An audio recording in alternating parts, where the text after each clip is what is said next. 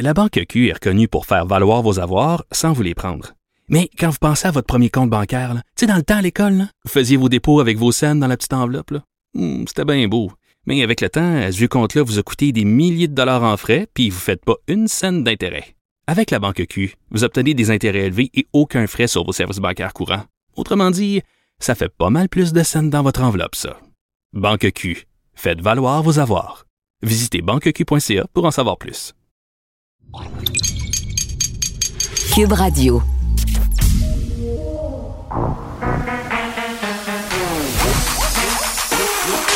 Elle a une opinion sur tous les sujets. Pour elle, toutes les questions peuvent être posées. Geneviève Peterson. Cube, Cube- Cube Radio.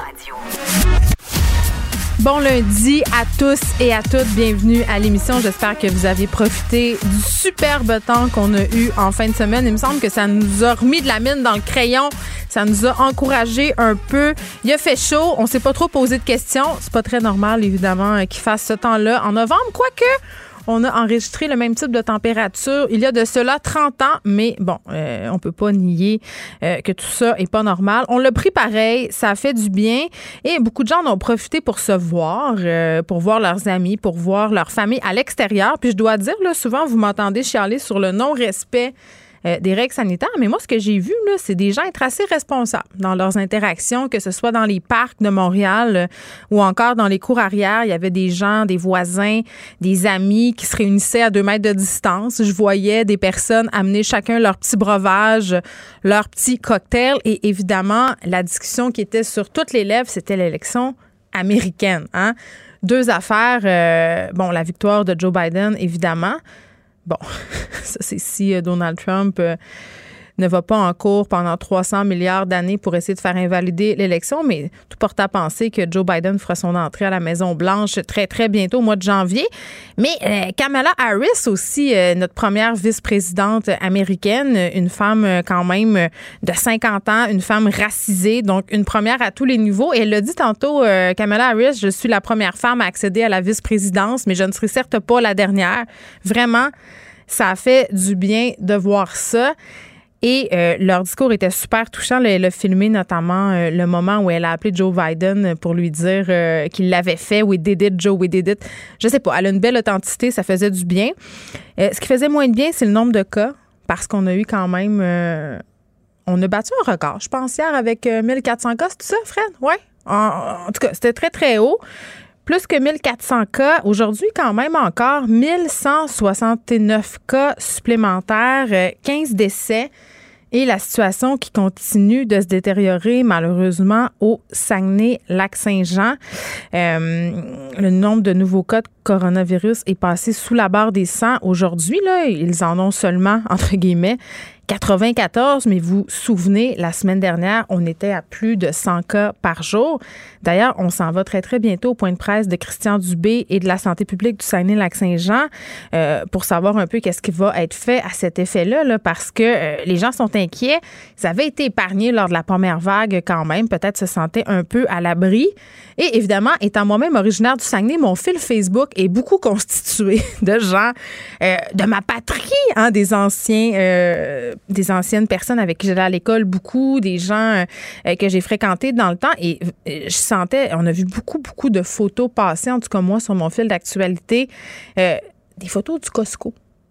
J'en ai vu quelques-unes circuler, entre autres ce matin des gens qui ont pris en photo la file du Costco euh, de Chicoutimi, à quel point justement on ne respectait pas la distanciation sociale et à quel point aussi on n'avait pas l'air de vouloir faire grand-chose pour la faire respecter, mais j'ai envie de dire que ce n'est pas seulement l'apanage du Saguenay-Lac-Saint-Jean. Les files dans les magasins, c'est un peu un problème. On dirait qu'on comptabilise le nombre de personnes à pouvoir entrer dans les commerces, mais que rendu en dedans, on a comme un peu perdu le contrôle. On a diminué le nombre d'agents de sécurité dans bien des commerces. On a diminué peut-être aussi la vigilance. Puis je pense qu'à un moment donné, les gens qui sont payés pour travailler là, ben ils n'ont pas rien que ça à faire. La police, ils se sentent pas habilités. Ils sont tannés de se faire envoyer sur le bonhomme aussi, là, parce que les gens sont quand même assez agressifs. Pas la majorité des gens. Mais quand t'en pognes que ça ne tente pas de porter son masque comme du monde, qui veut pas se leur monter en haut du nez. Je comprends à un moment donné les commerçants et les commerçantes de vouloir euh, un peu débarquer de tout ça. On s'en va au point de presse. Forêt qui est à ses côtés. Les deux se trouvent au Saguenay en ce moment. Mon nom est Marjorie Côté-Boileau, attachée de presse du ministre de la Santé, Christian Dubé. Alors, la conférence de presse va se dérouler comme suit. Le ministre de la Santé, Christian Dubé, prendra la parole et ensuite, la ministre des Affaires municipales et de l'Habitation et ministre responsable de la région du Saguenay-Lac-Saint-Jean, Mme André Laforêt, prendra aussi la parole.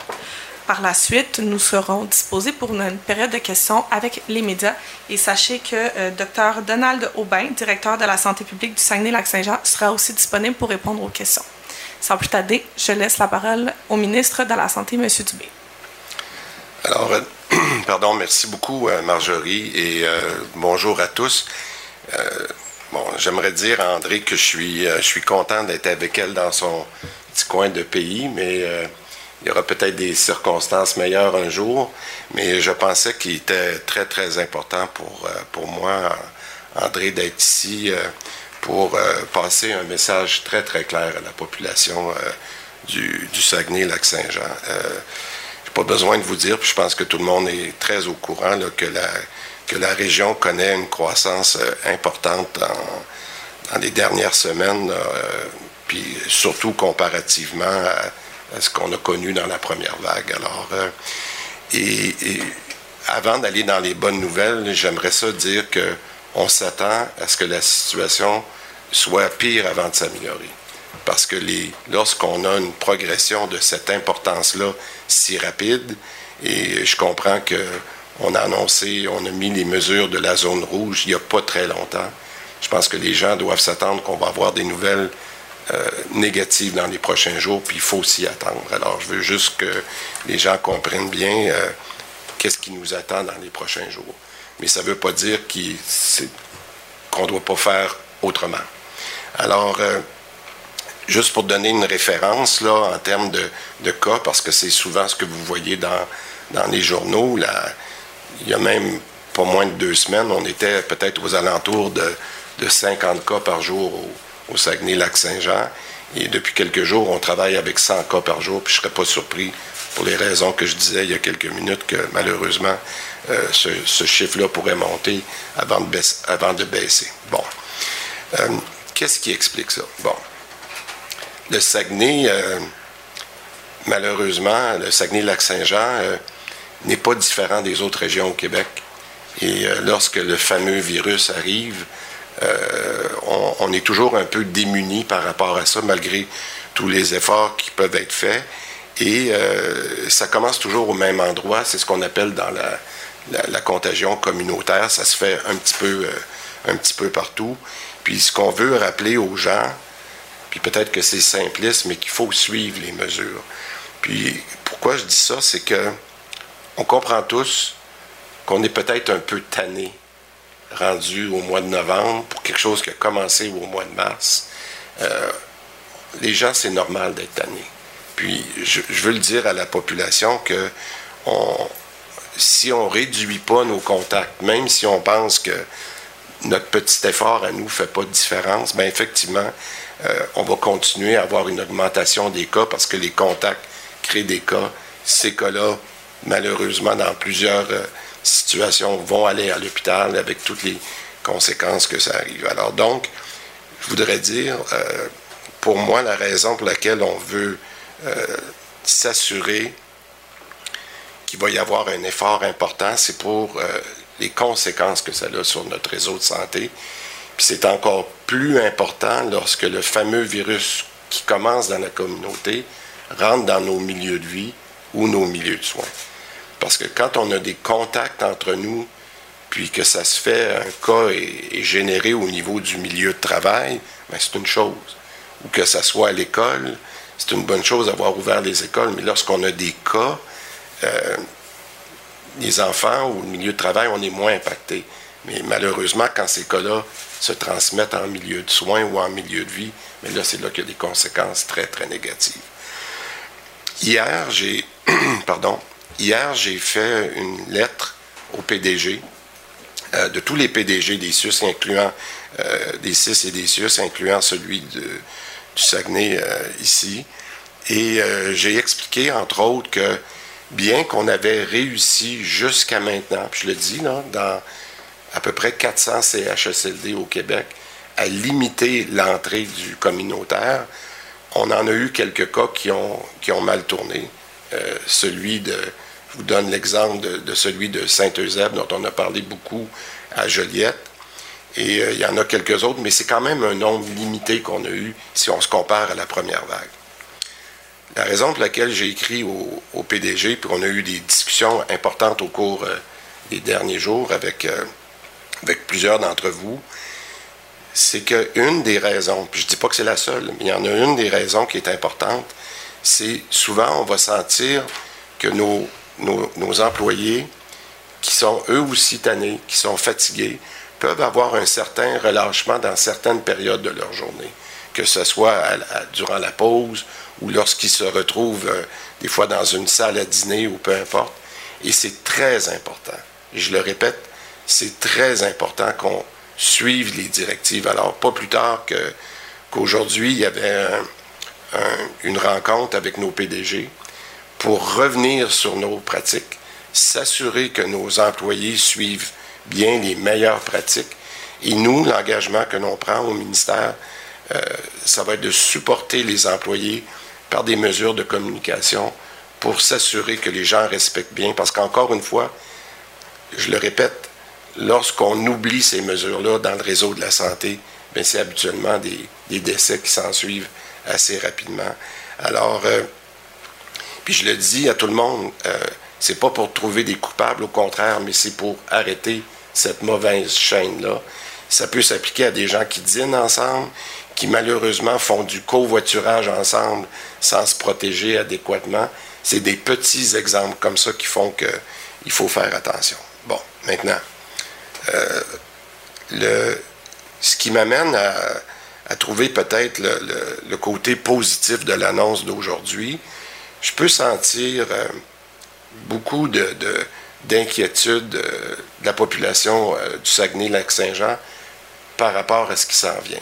Puis c'est pas pour rien que j'ai décidé de, de, venir ici aujourd'hui parce que je trouvais important quand on le fait comme on le fait à Québec il y a peut-être un petit peu plus qu'un mois, je comparais la situation du, Saguenay-Lac-Saint-Jean aujourd'hui avec celle de, la ville de Québec, la capitale nationale, et de Chaudière-Appalaches, le, le, Lévis, etc.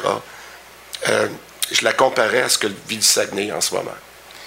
Il y a un mois et demi, euh, Québec n'avait jamais connu euh, les difficultés de Montréal dans la première vague. les gens se sont retrouvés vulnérables à un moment donné, à un moment donné très difficile. Puis les gens de Québec ont fait ce que je suis certain que les gens du Saguenay vont faire, c'est qu'ils se sont pris en main et ont dit, ben écoutez, on n'avait pas connu ça la première vague. Maintenant qu'on sait que tout l'impact que ça donne sur notre réseau de la santé, sur les gens qu'on aime, qui sont dans des milieux de vie, dans des CHSLD, mais ben, on va se prendre en main. Puis, je vous donnerai un message d'espoir ce matin, c'est que ce qui est arrivé à Québec depuis quelques semaines, puis on le voit, euh, autant c'était l'épicentre comparativement à Montréal dans la première vague, autant aujourd'hui c'est probablement un des plus beaux exemples qu'on peut donner, comment la ville de Québec a réussi à s'en sortir. Bon. Donc c'est possible. Et c'est pour ça que je viens donner en même temps un message d'encouragement, puis dire, ben, si les gens ici, puis je suis sûr, parce qu'André va me l'expliquer, c'est ma voisine de bureau à l'Assemblée nationale. Elle me parle toujours en bien du, Saguenay, du lac Saint-Jean. Moi, c'est un message d'espoir que je veux vous donner, mais les gens vont se prendre en main. Mais je vous le dis tout de suite, je vais être transparent, ça n'arrivera pas demain matin. Les, bons résultats, Québec a eu une détérioration avant d'avoir une amélioration. Alors, euh, je terminerai là-dessus, puis je pourrai répondre à, vos questions, mais j'aimerais ça peut-être qu'André puisse... Euh, faire le point aussi. Merci. Donc, Christian Dubé, euh, ministre de la Santé, qui s'est rendu sur place quand même hein, au Saguenay, ça indique le sérieux de la situation. On a beaucoup de cas, comme je le disais tantôt, et ça depuis plusieurs jours. Et on a vraiment beaucoup insisté.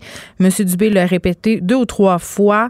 On s'attend à ce que la situation soit pire avant de s'améliorer. Je pense que c'est le message qu'il faut retenir. Très, très à l'aise, hein, Monsieur Dubé, très, très rassurant. Ça me fait euh, mal au cœur de le dire. Beaucoup plus à l'aise devant les caméras que l'ancienne ministre de la Santé, Daniel euh, Mécan. Il a l'air d'avoir ses dossiers bien en main, d'être mieux préparé à répondre et à parler. Et vraiment, euh, ce que je trouve habile, c'est qu'il utilise la même technique que celle qu'on utilise souvent avec les enfants. Les manipuler pour leur bien. Tu sais, quand il dit je suis absolument certain que les gens du Saguenay vont faire comme ceux de Québec, c'est-à-dire se prendre en main, parce qu'à Québec, on le sait, ça allait pas bien. Il y a plusieurs semaines, les gens euh, se sont ressaisis et finalement, là, on a euh, une baisse des cas, c'est plus positif. Donc, euh, Christian Dubé qui termine en disant, je sais que vous allez le faire, donc rendu là, on n'a pas bien le choix. Pour elle, une question sans réponse n'est pas une réponse. Geneviève Peterson. Cube Radio. Nicole est là. Salut, Nicole. Bonjour Geneviève. Bon, écoute, euh, cette histoire quand même qui me fait sourire euh, à la une Journal de Montréal. Premièrement, ça me fait sourire parce qu'on a utilisé en une un mot qui circule depuis quelques mois, le mot Covidio. et, là, euh, ce sont des personnes qui étaient en voiture, des amateurs de voitures modifiées, du monde qui tripe sa vitesse. Et là, je veux pas dire de jeunes hommes, même si je suis tentée de le faire. Doit, j'imagine, avoir des madames là-dedans, mais majoritairement, euh, ce sont de jeunes hommes qui se sont rassemblés de façon illégale en fin de semaine. On fait une course et au terme de cette course-là, il y a un piéton euh, qui a perdu la vie. Tu sais, Covidio, c'est peut-être même pas assez fort, là. Euh, écervelés, euh, nommez-les, ça n'a aucun bon sens. Euh, d'agir de cette façon-là, et, de un, parce qu'on sait très bien qu'il ne pouvait pas avoir de rassemblement, et il le savait. Euh, ça, c'est très clair. Ils se sauvent, ils vont à des vitesses folles, ils se foutent de la vie, non seulement en pandémie, mm. mais de la vie des gens euh, qui, qui, qui circulent à pied, parce qu'une course de rue, là, on s'entend que euh, l'adrénaline euh, marche fort et puis ces gens-là, hmm. ils pensent plus. Là. Ils ont absolument aucune cervelle. c'est ça. Attends, ils se sont fait avertir dans un premier temps. Les policiers leur ont rendu visite et une certaine partie du groupe euh, se sont déplacés vers un autre lieu où ils ont poursuivi et continué à commettre des infractions. Oui, mais tu sais, quand il n'y a rien, honnêtement, puis là, je vais être très cru, là, quand il n'y a rien dans la matière grise, puis que ça rentre pas, puis que ça que, c'est vraiment du jello, là, ben c'est exactement ce qu'on peut. Et là, c'est pas drôle. Quelqu'un perd la vie.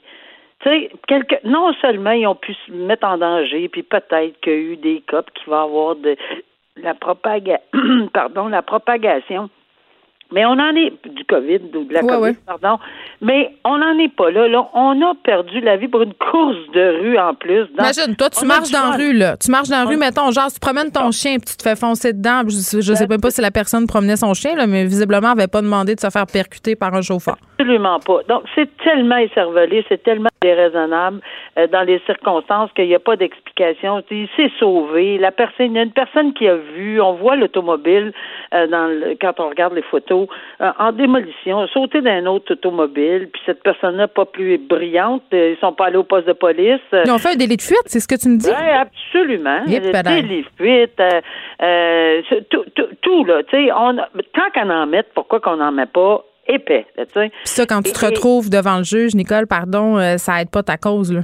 Ben, d'emblée, là, euh, conduite dangereuse causant la mort euh, dans des circonstances comme ça, c'est à perpétuité. Et de un. Ça, c'est objectivement, c'est très, très, très sérieux.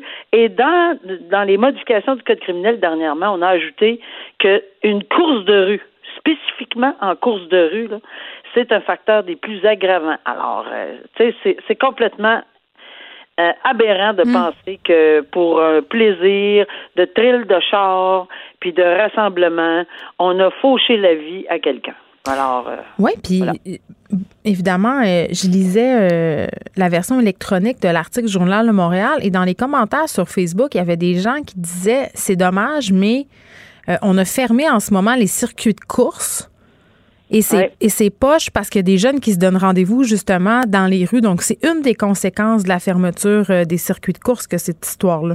Oui, ben c'est poche. La COVID-19, c'est poche. On peut-tu comprendre que c'est poche? Tout, tout, tout est poche. euh, c'est pas intéressant, mais 32 ans, là, je vois, là, on a Mm. retrouvé inco- euh, inconscient sur les lieux de l'accident. Il est mort à l'hôpital, oui. 32 ans pour Mm. absolument rien, puis il vient de passer 7-8 mois en pandémie. Euh, c'est, c'est tellement aberrant, j'en reviens pas. Ben oui, c'est ça. On n'a pas ouvert les pistes de course, mais il faut aller les faire ailleurs, puis on fauche des gens. Alors, irresponsable et cervelé, il n'y a pas d'autre chose. Puis je souhaite vraiment qu'on mette le pied pesant euh, si, jamais, si jamais, évidemment, si jamais ils sont trouvés coupables. Mais il faut que ça serve d'exemple. Ça n'a aucun sens de faire de la vitesse comme ça. Puis peut-être que cette personne-là, puis là, on spécule, Nicole, euh, était sortie prendre une marche pour s'aérer l'esprit, justement, parce qu'on est tanné d'être en dedans, puis il faisait beau en fin de semaine. Bon. Bar de Sherbrooke, maintenant, d'autres personnes euh, qui n'ont pas l'air euh, de prendre en compte euh, la collectivité, si on veut. La police euh, de Sherbrooke a dû intervenir pour interrompre un rassemblement dans une micro-distillerie. Ça s'est passé dans la nuit de samedi à dimanche. Les policiers se sont pointés vers 23h15 et euh, il y avait 200 personnes qui se trouvaient à l'intérieur euh, alors que la capacité COVID, parce qu'on le sait, là, moi je lisais ça, puis je te voyons, c'est pas fermé, mais non, il faut s'en rappeler. Là, quand t'es pas en zone rouge, les trucs sont encore ouverts et il y a des limitations. Donc, dans cet endroit, c'était 130 personnes et là, on avait excédé le nombre de personnes en vertu des décrets de la santé publique.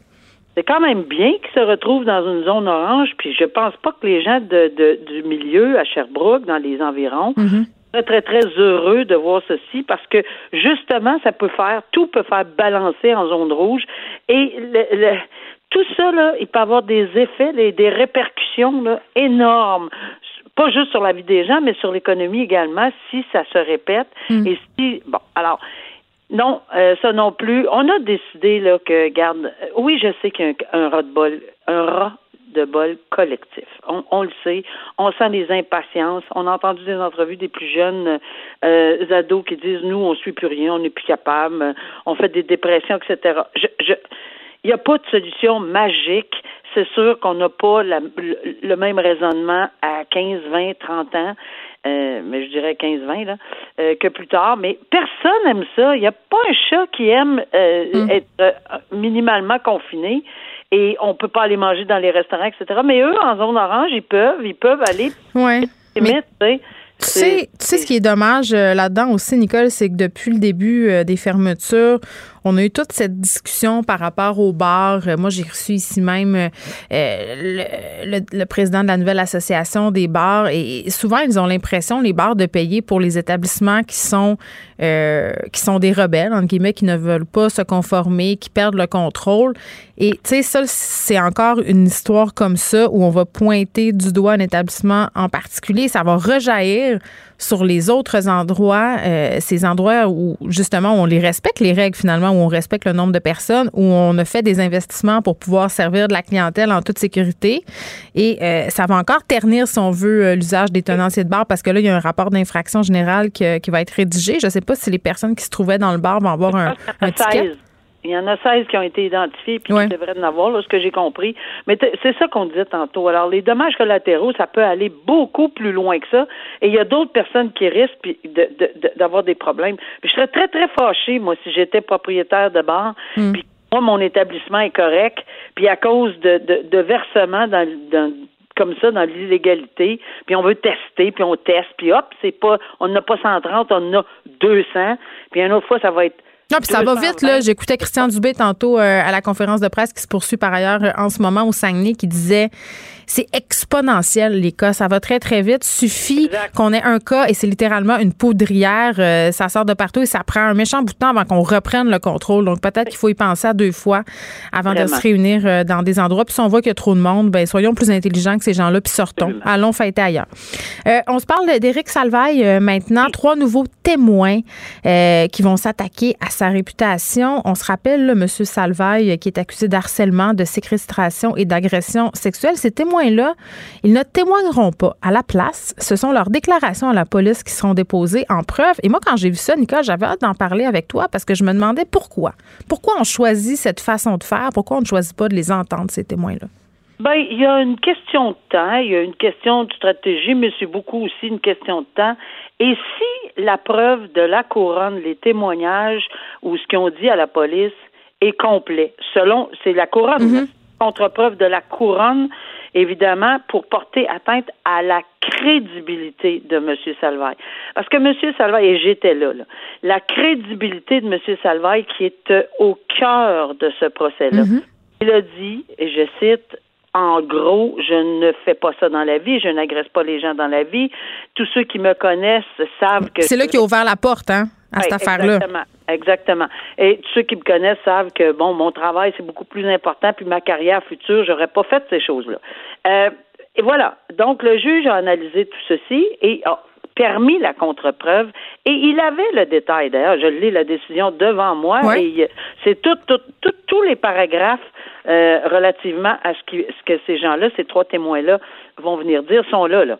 Alors, j'ai, on, on a cette preuve-là dans le jugement, mais qui est un peu restreint, évidemment. Là, c'est pas, c'est pas le détail, mais il existe cette preuve-là. Et une preuve, elle peut être déposée de différentes façons. On peut témoigner, ça c'est une preuve, et à ce moment-là, la personne est exposée au contre-interrogatoire. Ici, c'est l'avocat de M. Salvaille qui aurait contre-interrogé. Ou une preuve peut être déposée par un écrit si les parties, comme ici, c'est un témoignage. C'est, un témoignage. La partie adverse, qui est l'avocat de M. Salvaille, Ouais. accepter que ça soit déposé et que ça fasse officiellement partie du dossier. Donc, c'est tout à fait admissible. C'est la preuve qui est déposée. Mais dans un cas comme ça, Geneviève, il faut qu'il renonce au contre-interrogatoire. Et c'est un gros morceau, là. Renoncer au contre-interrogatoire peut avoir, euh, c'est ça peut être un couteau à deux tranchants, mais je suis certaine qu'avec l'expérience qu'il a, il a analysé le tout puis dit, regarde, moi, je contre-interroge pas ce- ce- ces témoins-là, j'en ai assez là-dedans, là. Il y en a assez dit, il y en a même peut-être trop dit, là. Alors, je ne veux pas euh, attiser, je veux pas euh, faire allumer euh, un peu plus de feu en contre-interrogeant je- je- de- cette personne-là. J'aurai pas plus, j'aurai pas moins. On est aussi bien. Et la couronne, il faut que les deux parties s'entendent. Alors, c'est déposé en preuve, les deux parties, et c'est la couronne qui, qui, qui, qui, qui accepte ceci. Là. Moi, je pense que, euh, en toute honnêteté, j'ai vu le dossier se dérouler devant mes yeux. Là, et je pense que les agissements euh, de la couronne là-dedans sont bien calculés. Tous les risques sont bien calculés. Toutes les Oui, ils savent que, tout, que tous les regards sont tournés euh, vers cette cause-là. là. donc, évidemment, ils font leur devoir. Nicole, il nous reste deux minutes. Je voulais absolument euh, qu'on termine en se parlant d'une histoire sordide dont tout le monde se rappelle. Simon Euh, qui a été reconnu coupable du meurtre au second degré de Josiane Arguin, c'était sa conjointe. Et on s'en rappelle de Simon Brindamour parce qu'il la cherchait supposément partout, sa conjointe. Il était dans les médias, euh, il aidait la famille, il avait l'air absolument démoli et consterné, mais c'était lui qui l'avait battu. Il l'a tué avec, euh, je pense que c'est une baguette de bière avant de la garder quelques jours euh, dans le garage. Il l'avait emballé dans le plastique. Il a pris l'autobus puis il est allé jeter son cadavre près de l'autoroute métropolitain au vidange, finalement. Oui, puis le jury n'a pas cru, évidemment, euh, ou enfin, ils n'ont pas euh, accepté la défense. Puis c'était pas une défense d'aliénation mentale, c'était même si on a prétendu qu'il avait court-circuité, qu'il avait complètement euh, eu un, il a déconnecté, mais mais ce n'est pas du du ça ne, ça ne découlait pas d'une non-responsabilité criminelle, c'était beaucoup plus pour atténuer ce qu'on appelle la responsabilité criminelle. Alors, pour atténuer ça, des psychiatres, un psychiatre a appuyé sa thèse en disant, ben, regarde, il y a vraiment eu un, un- un choc épouvantable, puis il a agi euh, juste sous ce choc-là, ce qui fait en sorte qu'il n'a pas vraiment prémédité, il n'a pas vraiment pensé à tout ça. il Ouais, a puis pas- lui il se défendait en disant que la femme en question était colérique, que c'était une droguée. Évidemment, la couronne a présenté un expert à l'effet contraire. Le jury, dans leur salle de délibérer, qu'on ne saura jamais, ont décidé non. Euh, Il n'y a pas d'homicide là-dedans. C'est carrément un meurtre de. euh, Oui, parce qu'il il voulait avoir l'homicide involontaire. Puis là, je veux que tu m'expliques un truc, Nicole, que je comprends pas. Là, euh, ce gars-là, il pogne un meurtre au second degré. Il a été Exact. reconnu coupable de ça. euh, mais ce qu'on a appris au procès, c'est qu'il avait l'intention de la tuer, Josiane Arguin. Fait que dans ce temps-là, c'est pas meurtre prémédité, donc meurtre au premier degré. Démêle-moi donc ça. Ben, c'est parce que la, la couronne, avec, tu sais, meurtre prémédité puis meurtre de second degré, c'est, c'est, c'est, c'est- c'est souvent des expressions qu'on entend qui sont au code criminel, il n'y a pas de ça. problème. Mais le meurtre premier degré, il faut qu'il soit accompagné de propos délibérés. La preuve est technique. Il y a plein, plein de petits points, puis des ci, puis des ça, puis c'est pas juste parce que quelqu'un s'en va et dit moi là, moi, je, gars, j'ai l'intention. Tu sais, c'est plus complexe que ça. Euh, alors, pour toutes les raisons qui, que la couronne n'a pas nécessairement dévoilées, là, ils ont décidé que leur preuve était beaucoup plus solide sur une question d'intention parce qu'il faut que tu veuilles le tuer. L'intention est encore là, mais il l'aurait peut-être pas préparé depuis longtemps, même. C'est ça. Il n'a pas prémédité ça des semaines. C'est ça. C'est ça. Il aurait peut-être juste, ça serait arrivé comme ça, d'où l'importance pour euh, le psychiatre de M. Brindamour d'avoir dit oui, oui, mais c'est pire que ça. Il n'y hmm. avait tellement pas l'intention précise que juste déconnecté à un moment, sans être de la maladie mentale, on pourrait-tu aller à homicide involontaire? le jury l'a pas cru. Un peu. Ça n'a pas marché, puis il va avoir, euh, il y a vie, c'est clair, c'est hmm. une sentence à vie, mais là, la juge devra décider entre euh, 10 et 25 ans. Hmm. Puis dans ce cas-là, on prétend que bon, la jurisprudence est assez claire sur 11 et 14 ans, mais ici, euh, outrage à un cadavre, là, alors on va probablement peser un peu plus fort sur, sur le crayon. Nicole Gibault, merci. On se reparle euh, demain, mais quand même, euh, faut le faire. Là, on se rappelle, il, s'est passé tout ça, puis après ça, pendant des jours, il faisait croire de la chercher. Moi, ça me jette à terre. Vraiment, là, ça rajoute l'injure à l'insulte. Merci. Joignez-vous à la discussion. La Banque Q est reconnue pour faire valoir vos avoirs sans vous les prendre. Mais quand vous pensez à votre premier compte bancaire, tu sais, dans le temps à l'école, vous faisiez vos dépôts avec vos scènes dans la petite enveloppe. Hmm, c'était bien beau. Mais avec le temps, à ce compte-là vous a coûté des milliers de dollars en frais, puis vous ne faites pas une scène d'intérêt. Avec la Banque Q, vous obtenez des intérêts élevés et aucun frais sur vos services bancaires courants. Autrement dit, ça fait pas mal plus de scènes dans votre enveloppe, ça. Banque Q, faites valoir vos avoirs. Visitez banqueq.ca pour en savoir plus. Textez le 187 Cube Radio 1877 827 2346. Hello.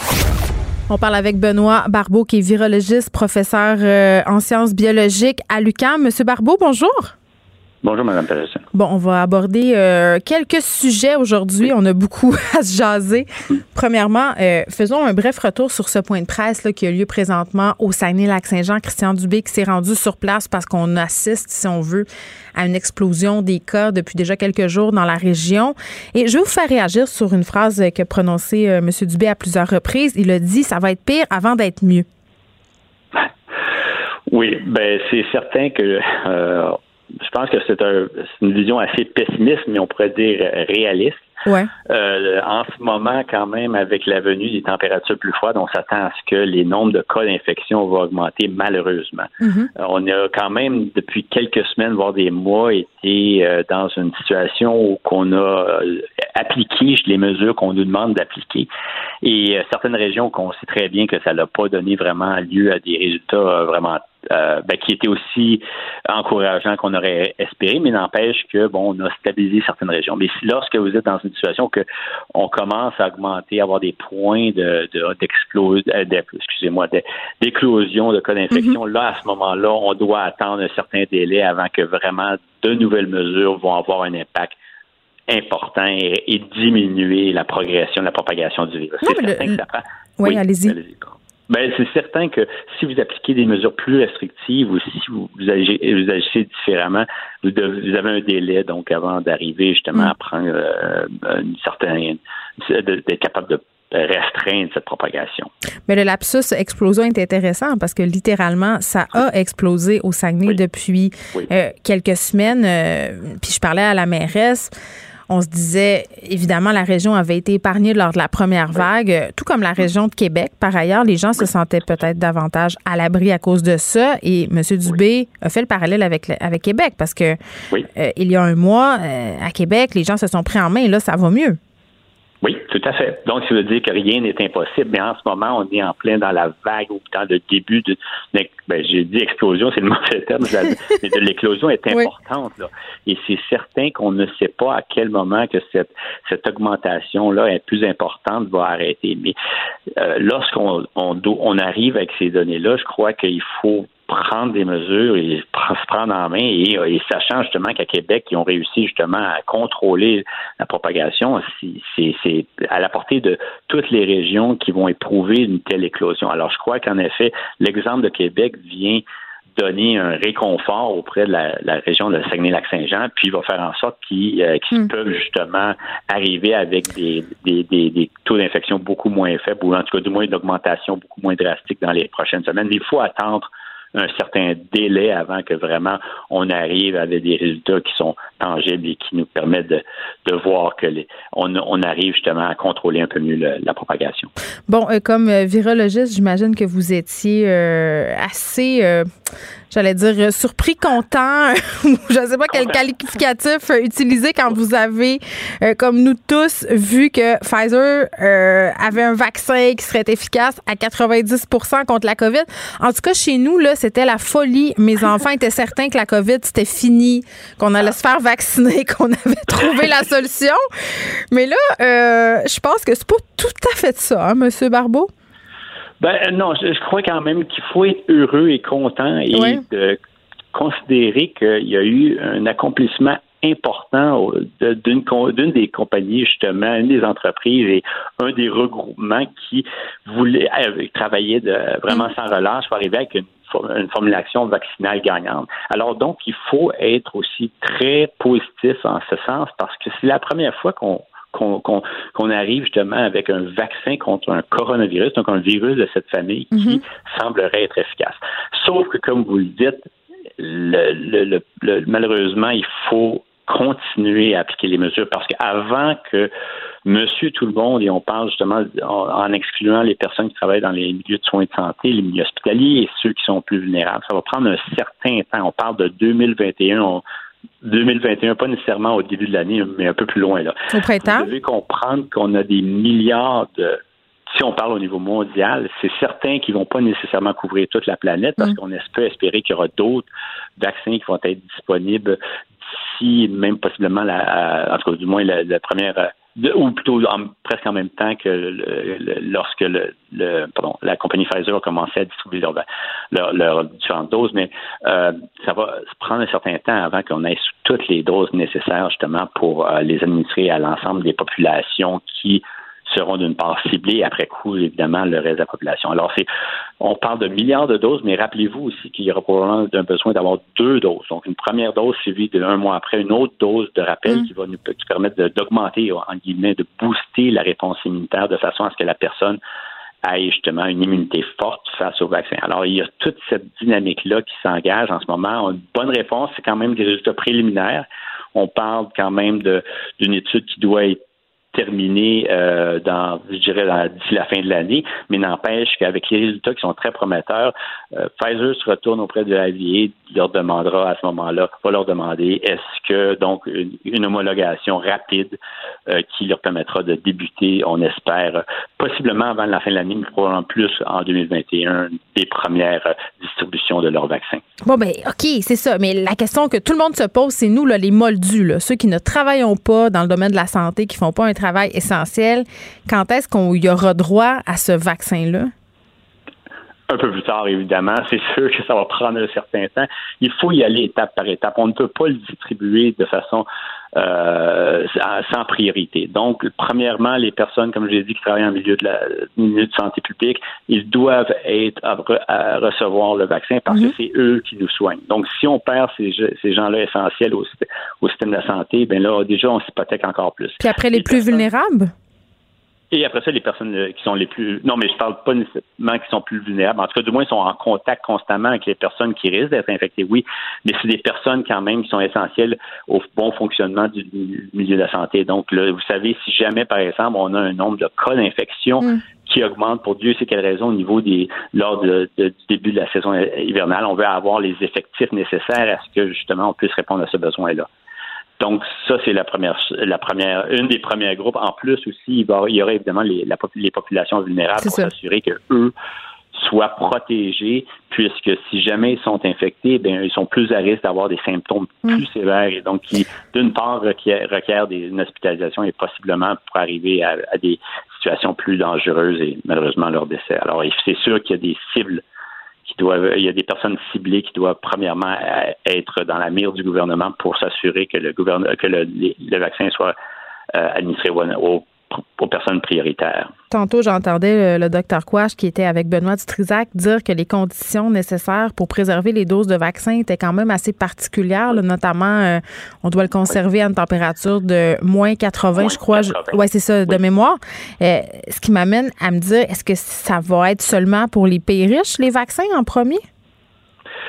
Euh, c'est sûr qu'il y a cette complication-là qui s'ajoute. Vous ben savez, un moins 80, ça a l'air quand même sortir de, de, nulle part, mais, mais c'est des congélateurs qui sont fréquemment utilisés dans plusieurs centres de recherche. Mm. Donc, c'est pas nécessairement un congélateur que, qui aura qu'on aura nécessairement difficile à trouver un, un fabricant, mais n'empêche que, étant donné le nombre qui sera nécessaire, là, ça pourrait en effet créer des problèmes d'une part d'approvisionnement, mais comme vous dites aussi, c'est les pays qui sont donc qui ont moins de, de, moins de moyens, donc dans cette situation-là, c'est non seulement de se procurer cet équipement-là, mais de s'assurer de le faire rouler, donc d'avoir les bonnes les bonnes sources d'énergie justement pour s'assurer qu'il fonctionne bien. Alors c'est sûr que euh, ceci, un, un, tel vaccin qui est à base de ce qu'on appelle ARN, ça constitue un vaccin qui a des particularités ou que les, vraiment l'entreposage avant l'utilisation requiert justement des équipements qui sont beaucoup un petit peu plus sophistiqués qu'un simple congélateur ou ben réfrigérateur. évidemment. Bon, ce qu'on retient, c'est que c'est une bonne nouvelle, euh, cette histoire de vaccin qu'il faudra encore faire preuve de patience et d'abnégation, du moins. On termine avec cette histoire qui se passe au Danemark et qui quand même choque beaucoup de gens 15 millions de visons qui seront abattus à cause d'une mutation euh, du coronavirus. Et honnêtement, quand j'ai vu ça, j'ai pensé à la série L'épidémie à TVA. Je sais pas si vous vous souvenez, là, mais c'était les furets qui étaient à la base d'une pandémie. Euh, tu sais, quand la fiction dépasse la réalité, euh, c'est un peu ça. Là, on s'apprête à abattre des visons. Comment, comment on explique ça? Comment un animal peut nous transmettre un virus? Parce que c'est le cas avec la COVID-19. Là, on parle de visons, mais au début, on parlait de chauves-souris, on parlait de pangolins. Oui, mais, en fait, ce qui est arrivé, c'est que l'humain a, transmis le virus au vison. Donc, vous savez, vous avez ces firmes-là qui, qui, euh, ont, qui, euh, bon, qui, qui, font l'élevage de visons pour leur peau, leur fourrure. Et puis, euh, ben, ce qui est arrivé, c'est que les, les, personnes, les employés, justement, qui certains ont été infectés, ont transmis le virus au vison. Et là, par la suite, le vison eh bien, c'est transmis à travers les différentes euh, l'élevage et puis étant donné leur proximité, eh bien, le virus euh, s'est déployé là, à un nombre assez important. Il y a plusieurs visions qui ont été infectées. Puis c'est sûr que il n'y a rien à faire là, il faut les tuer. Ben, ce qui arrive, c'est que de, de toute façon, c'est de l'élevage justement euh, ils vont mourir de toute façon, on s'entend. Exactement. Mais n'empêche que le, danger, c'est que, évidemment, et là, il y a déjà des preuves, c'est que le virus du vison soit retransmis chez l'humain. Et après coup, la question, jusqu'à présent, on ne voit pas d'évidence que le virus n'est pour autant plus virulent ou plus dangereux. Mais ce qu'il ce que certains redoutent, c'est qu'il pourrait y avoir des mutations qui feraient en sorte qu'il serait même possiblement euh, non euh, non neutralisé par les toutes qui, tout ce qui est les efforts. Euh, Donc, toute notre recherche, toute notre recherche serait caduque. Exactement. Ce qui voudrait, ben, pas nécessairement. Donc, à date, on n'a aucune évidence que c'est le cas, mais vous me donnez plus de possibilités à ce que le virus mute encore plus si vous êtes dans un système, un élevage où que les animaux sont en contact constamment, mm. puis que le virus peut se transmettre rapidement. Puis dans un contexte qui est un peu différent de l'humain, à ce moment-là, on a probablement une souche qui est variable, et c'est ce qui est le cas. Mais la date en ce moment, de ce que j'ai pu comprendre, c'est que les, les mutations, du moins, ne sembleraient pas euh, être, être mm. affectées. Donc, l'efficacité du vaccin, des vaccins, des formulations vaccinales à ce moment compte. Mais ça serait à déterminer, à vérifier. Vous savez, c'est un début. Il va y avoir plus d'études qui vont être faites, mais n'empêche que les autorités danoises ont, du Danemark ont décidé, donc, en effet, de tout simplement d'éliminer euh, tu as joué de prudence. Benoît Barbeau, merci, qui est virologiste, professeur euh, en sciences biologiques à l'UCAM. Euh, juste une nouvelle euh, qui vient de tomber. Vous vous souvenez du CHSLD Aaron, qui a été quand même au centre de la première vague de la pandémie de COVID-19, parce qu'il y avait, vous vous en rappelez, beaucoup de résidents qui avaient trouvé la mort dans des conditions vraiment, disons-le, inhumaines. Le CHSLD Aaron qui ferme ses portes. L'ensemble des résidents vont être relocalisés progressivement vers de nouveau milieu de vie. Ça va se passer au cours des 6 à 12 prochains mois. Et c'est, ça, c'est indiqué par le CIUS euh, de l'ouest de l'île de Montréal. Pour elle, une question sans réponse. La Banque Q est reconnue pour faire valoir vos avoirs sans vous les prendre. Mais quand vous pensez à votre premier compte bancaire, tu sais, dans le temps à l'école, vous faisiez vos dépôts avec vos scènes dans la petite enveloppe. Hmm, C'était bien beau. Mais avec le temps, ce vieux compte-là vous a coûté des milliers de dollars en frais, puis vous ne faites pas une scène d'intérêt. Avec la Banque Q, vous obtenez des intérêts élevés et aucun frais sur vos services bancaires courants. Autrement dit, ça fait pas mal plus de scènes dans votre enveloppe, ça. Banque Q. Faites valoir vos avoirs. Visitez banqueq.ca pour en savoir plus. Réponse n'est pas une réponse. Geneviève Peterson. Cube Radio. Des syndicats en enseignement seraient prêts à envisager la grève à court ou moyen terme pour se faire entendre par le gouvernement? On en parle avec José Scalabrini, qui est présidente de la Fédération des syndicats de l'enseignement. Madame Scalabrini, bonjour. Bonjour à vous. Bon, je peux pas m'empêcher là de une grève en pleine pandémie, vraiment? Euh, je pense que ça vous permet de comprendre le niveau d'épuisement, de fatigue et de ras-le-bol qu'ont les enseignants. Parce que je tiens à le répéter, ce n'est pas les syndicats qui ont amené ce point-là en Assemblée générale. Nous, on y pensait, on y réfléchissait pour plus tard. Ce sont des membres, des membres à la base qui disent, nous, là, ce qu'on vit dans les écoles présentement, on n'en peut plus. Il y a eu un avant-COVID, il y aura un après-COVID. Et vous nous dites qu'au table, il se passe rien. Vous nous dites que même quand sera fini euh, tout ce, ce temps-là euh, qu'on vit présentement mm. de confinement, on pourrait avoir des conditions qui n'auront pas été améliorées. Non. Et là, ce qu'on a vu de nos membres, c'est que tu as des membres qui sont prêts à la grève et tu as des membres qui disent un instant, là, on va aller en gradation. Il faut commencer par réfléchir à qu'est-ce qu'on peut faire dans le milieu pour que nos administrateurs portent le message avec nous?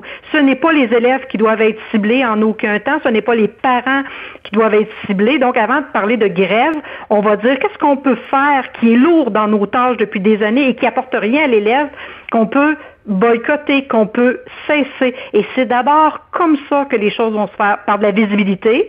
Ils veulent être plus visibles, ils veulent qu'on porte le message, ils veulent ce qu'on appelle des commando, là, des coups d'éclat qui nous permettent de prendre conscience de ce qui se vit dans nos écoles présentement. Et après ça, ils nous disent, s'il faut aller jusqu'à la grève, on veut qu'au mois de novembre, vous évaluez la possibilité hmm. d'aller en grève. Bon, il y a plusieurs affaires là-dedans, Madame Scalabrini. Là, commençons par ces actions qui iraient en gradation. Si on veut, là, euh, vous me dites, les élèves ne seront pas pénalisés. Ce qu'on veut faire, en fait, ce sont des actions qui ciblent davantage l'administratif. Euh, précisément, ce sera quoi ces actions-là? Je vous donne un exemple. Ça fait des mois qu'on a un premier ministre qui dit à toutes les entreprises au Québec, restez chez vous quand vous pouvez encourager le télétravail. Est-ce qu'on peut s'organiser mm. pour que les gens soient en télétravail quand l'équipement est là? Nous, on a encore des directions d'école à ce jour-là qui obligent les enseignants à être à l'école du matin au soir, pas pour donner du service aux élèves, souvent pour suivre des réunions, pour faire du temps de nature personnelle. Et on a vu dans une journée de planification là, des enseignants, chacun à leur bureau, devant l'ordinateur, parce que la rencontre se tenait à l'ordinateur. Donc, ce qu'on dit, dans des journées de euh, pédagogique, de planification, on va être chez nous, puis on va suivre la rencontre à distance. Quand on est en dehors de nos heures de travail et que la direction va nous écrire à 7 heures le matin ou à 8h30 le soir, ben, on va dire non, je répondrai à ça sur mes heures de travail demain. Donc, on sait le zèle qu'ont les enseignants pour s'assurer généralement d'en donner toujours plus qu'on en demande. Là, présentement, ce que les enseignants nous disent, c'est fini le zèle. On, on veut nos directions et nos centres de services portent avec nous le message. Si c'est vrai que c'est une priorité, l'éducation au Québec, ben, on veut qu'ensemble, on nous aide à convaincre ce gouvernement-là que ça doit être plus qu'un discours et qu'il y a vraiment une priorité là. Parce que ce qui se vit en éducation depuis des années, on l'a vu pendant la pandémie, on n'était pas prêt et même présentement, on vit une pénurie d'enseignants il faut valoriser cette profession-là pour donner les lettres de noblesse à cette profession-là. Et c'est maintenant que ça se passe. Ça nous prend pas une négociation à rabais. Ça nous prend des, c'est pas de l'investissement en éducation quand on met de l'argent euh, euh, je veux dire, c'est pas des dépenses, ce sont des investissements et c'est ça qu'on veut qu'il soit passé comme message. Madame Scalabrini, on se comptera pas de peur, là. Le fait de pas répondre à des courriels puis de rester chez vous, là, ouh, ouh, ça fera pas peur à grand monde, honnêtement, là. Je pense pas que ça va. J'ai une journaliste, il y a deux, trois minutes, j'ai une journaliste qui a dit non, mais vous êtes pas sérieuse, vous parlez pas de grève. Puis moi, j'y ai répondu, ben non, avant d'arriver à la grève, là, on est en train de faire autre chose. On veut être visible. On veut porter le message. On veut que les directions nous aident à porter ce message-là. Fait qu'on fait autre chose. Oui, c'est frustrant pour une direction pas se faire répondre au moment où il pose une question, mm. mais nous, si ça nuit pas à l'élève, on dit bon, on va prioriser l'élève d'abord et avant tout. Donc, on envoie des indications très claires, on donne une chance à la négociation, mais s'il n'y a rien qui bouge dans les prochains jours, parce que je répète, hein, on a un premier ministre qui vient en point de presse dire que la négociation va bien.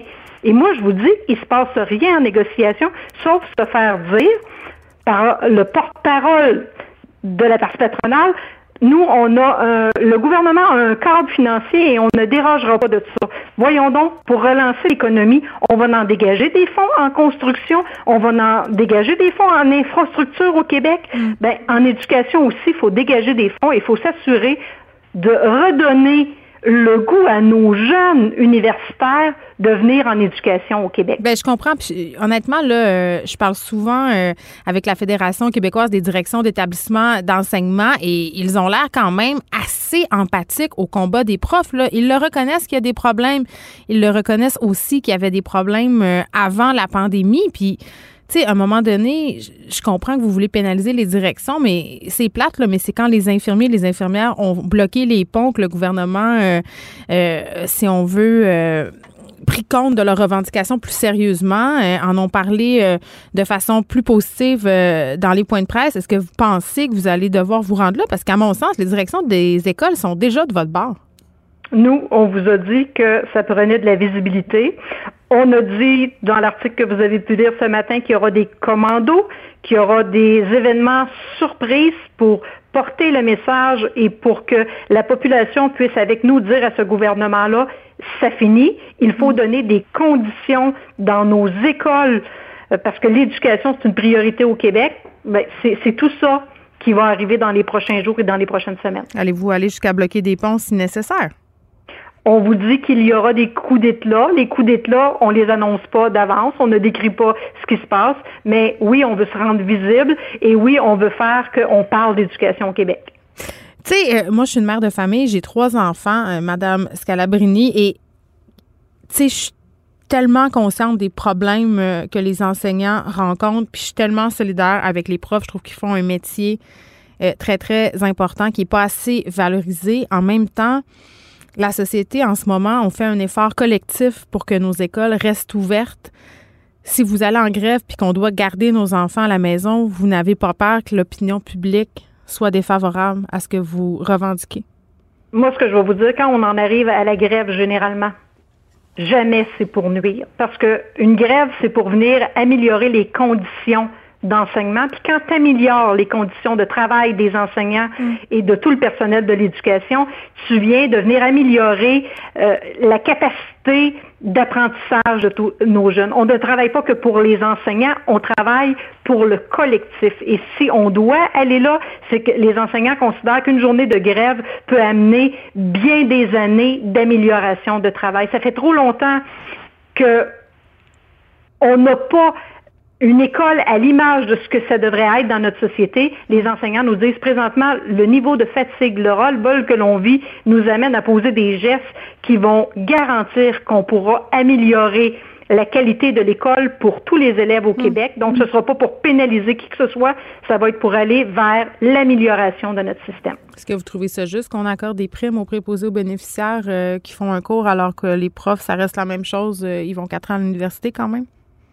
Moi, je vais vous dire qu'il y a eu plus d'une incohérence depuis le début de tout ce confinement-là dans notre système. Mm. Euh, juste quand on entend le discours et qui fait que la population se retrouve souvent plus mêlée que démêlée dans tout ce qu'on a à vivre. Mais notre objectif, nous, c'est de s'assurer qu'en bout de ligne, quand se terminera cette négociation-là, qu'on ait des conditions de travail et d'apprentissage qui auront été améliorées pour le mieux-être de notre population. Donc, c'est pas juste le salaire, là? Non, non, non, non, absolument pas. Il y a du salaire parce que le salaire fait partie de la valorisation. On le dit. Mm. Pas pour rien là, que Statistique Canada était venu dire il y a quelques années qu'au Québec, les enseignants étaient les moins bien payés au Canada. Là. Mais c'est parce qu'il y a trop d'échelons. C'est quoi la raison? Parce qu'ils commencent à quelque chose comme 43 000 ou 42 000, puis après ça, c'est beaucoup d'échelons bien au-delà du nombre d'échelons. C'est à la base même. Quand un enseignant commence à enseigner au Québec, au Canada, il est le moins bien payé. Il est le plus d'années à monter. Nous, c'est jusqu'à 17 ans qu'on monte dans une échelle pour finir en bout de ligne, encore une fois, le moins bien payé au Canada. Fait que c'est plus qu'une question d'échelon. C'est du début à la fin.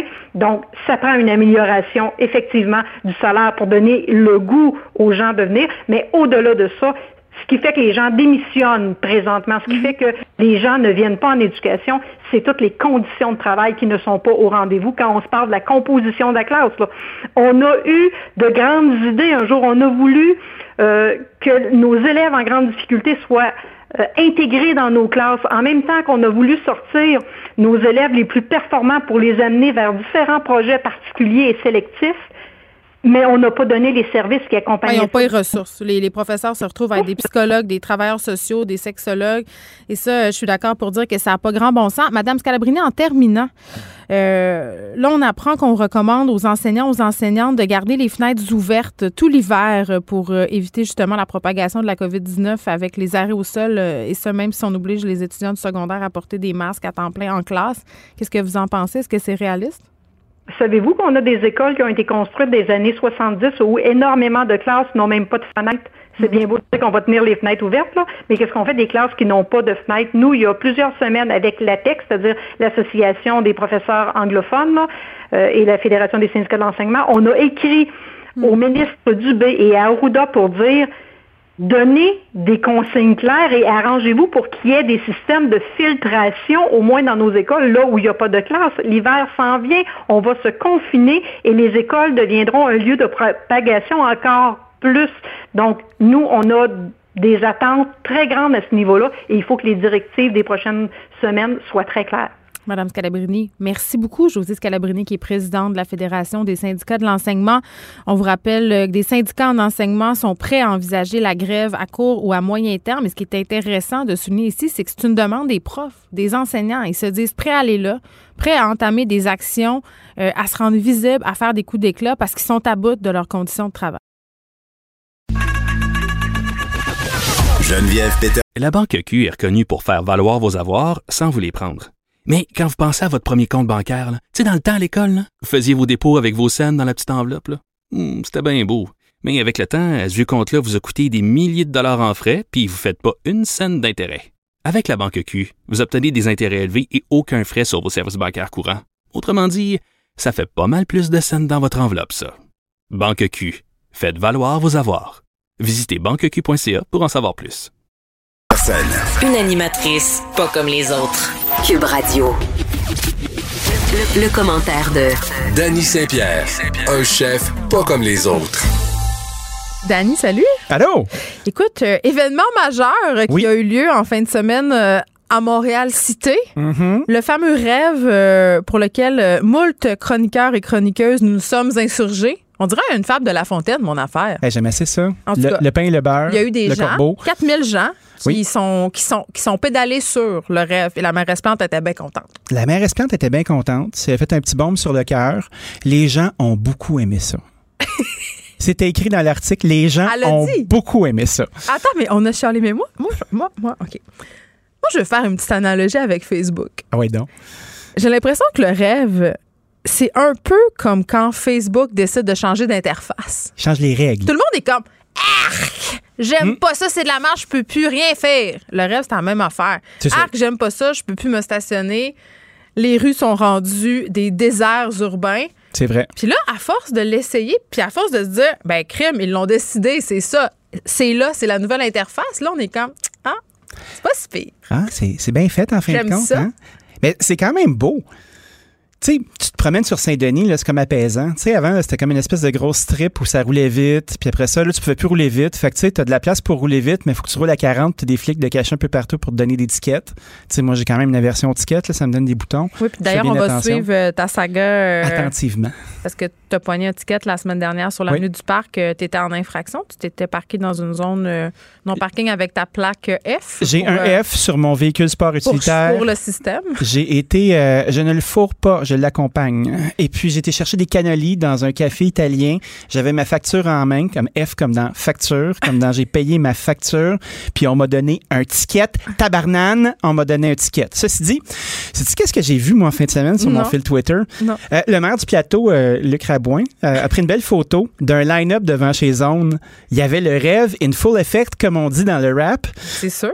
Puis, il y avait un line-up devant chez Zone. Zone qui était un commerce qui était pas très, très content du rêve. Fait que là, il y avait une dizaine de personnes, puis il a dit Regardez, il y a un line-up devant chez Zone. Mais est-ce que ça va rameuter la rue Saint-Denis? Parce qu'on en a parlé ensemble euh, ici même euh, pendant quand même euh, quelques épisodes de cette saison. Moi, je veux qu'elle continue de mal aller, la rue Saint-Denis. Ça nous fait du stock à toutes les semaines. Non, c'est pas vrai. Mais non, dis pas ça. Ben non, c'est pas vrai. Les courriels sont en train de rentrer. les commerçants de la rue Saint-Denis te disent que si tu viens, ils te tirent à vue.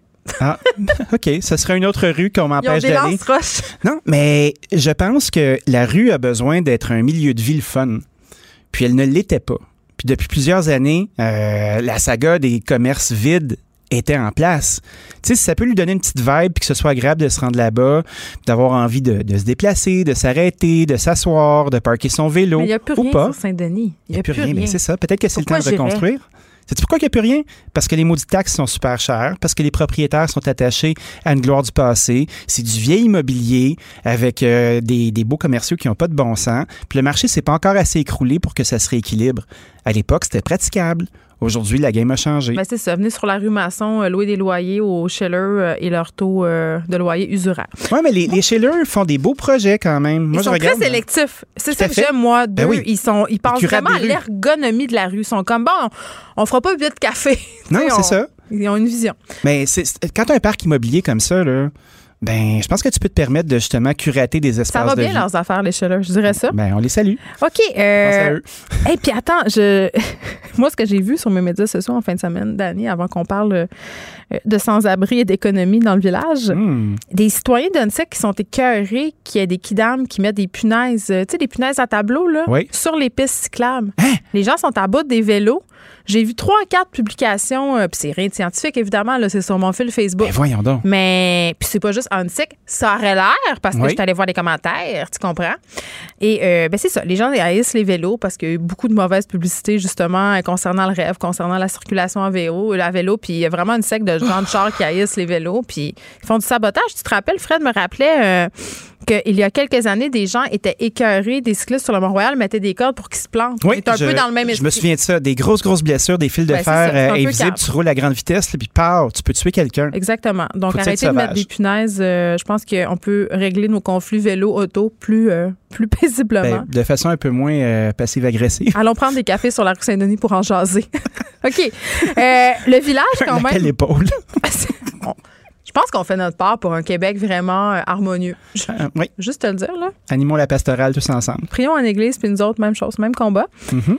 Village euh, et économie et sans-abri. Parce que là, ici, à Cube Radio, on est situé coin Berry et Sainte-Catherine et c'est quand même l'épicentre des gens qui vivent dans la rue. Oui. Il y a des poquets de la vie sur un moyen temps. C'est rough. Écoute, quand je m'en viens le matin puis quand je repars le soir, je vois des choses que je pensais jamais voir de ma vie. Il y a beaucoup de gens qui font caca dans le stationnement euh, où je mets ma voiture. Ça fait comme une grande litière? Exactement. Des gens qui vomissent, des gens euh, qui reçoivent des services sexuels un peu partout dans des coins vraiment pas noirs puis vraiment pas secrets. Tout ça par des gens qui ont sûrement vomi ou fait caca un petit peu avant. Non, mais c'est fou. Puis des trucs aussi très tristes, mais tout ça est triste, mais il y a des images plus tristes que d'autres. Je voyais un père l'autre fois avec une poussette. Son enfant était dans la poussette, il dormait puis il était en train de s'acheter une dose de crack coin de la rue. Non, c'est terrible. Il y a toutes sortes d'affaires, puis on se parle souvent du phénomène du pas dans ma cour. C'est-à-dire, on veut euh, s'occuper de ces gens-là, on veut leur donner des services. On, veut les aider, mais on veut pas qu'ils soient à côté de nous autres, puis on veut pas les voir. Et c'est un peu ce qui se passe euh, dans le village, parce que là, ils font, je crois, un hôtel de sans-abri à Place du Puy. Oui. Et ça fait pas l'affaire des commerçants. Ben, ça fera jamais l'affaire de personne, effectivement. Pas dans ma cour. Mais, en même temps. oui. Ce que je trouve un peu ironique dans la situation du pas dans ma cour, c'est que si on les aide, si on met des ressources, si on met euh, justement cet hôtel, et parce que ici aussi, c'est le plus haut taux de sans-abri, mais c'est là où la majorité des organismes communautaires qui leur viennent en aide sont situés aussi. Si tu rajoutes des services, ça veut dire qu'ils sont moins dans la rue à faire caca? Oui. J'essaie, j'essaie de voir le verre à moitié plein. Là. Ben, moi, le caca, euh, j'aime pas ça plus qu'un autre, là, on se comprend. Euh, il faut regarder le problème en profondeur. Les gens sont dans la rue, ils, sont, ils peuvent rester dans la rue, ils Mm. peuvent se déplacer. Pour certains, c'est un choix. Pour certains, c'est de la santé mentale. Euh, on crée des infrastructures juste pour à travailler. aider. Non, ben non, ben je pense pas que ça se passe comme ça. Ben non, ça se passe pas comme C'est ça. assez terrible. Mais tu sais, j'ai l'impression qu'on se retrouve avec une population dérangeante, mais qui est pas homogène. Puis je pense que c'est extrêmement difficile de filtrer les services. Moi, je pense que si on accompagne les gens à, ce qu'ils puissent avoir un peu de décence humaine puis de rester à un endroit où il fait chaud, euh, est-ce que nous avons les ressources pour structurer les gens pendant qu'ils sont là? D'être capable d'essayer de rescaper une couple de personnes au travers de tout ça? C'est assez terrible. là. Qu'est-ce qu'on fait avec ce problème de société-là? On le regarde, il nous dérange, on n'aime pas ça que les gens fassent caca dans la rue. Qu'est-ce qu'on fait avec eux? Comment on peut les aider? Non, parce que là, on les a tassés. euh, tu sais, on- dès qu'ils s'installent quelque part, on les repousse vers un autre endroit. Là, à un moment donné, il n'y a plus d'endroit pour les Non, il n'y a plus d'endroit.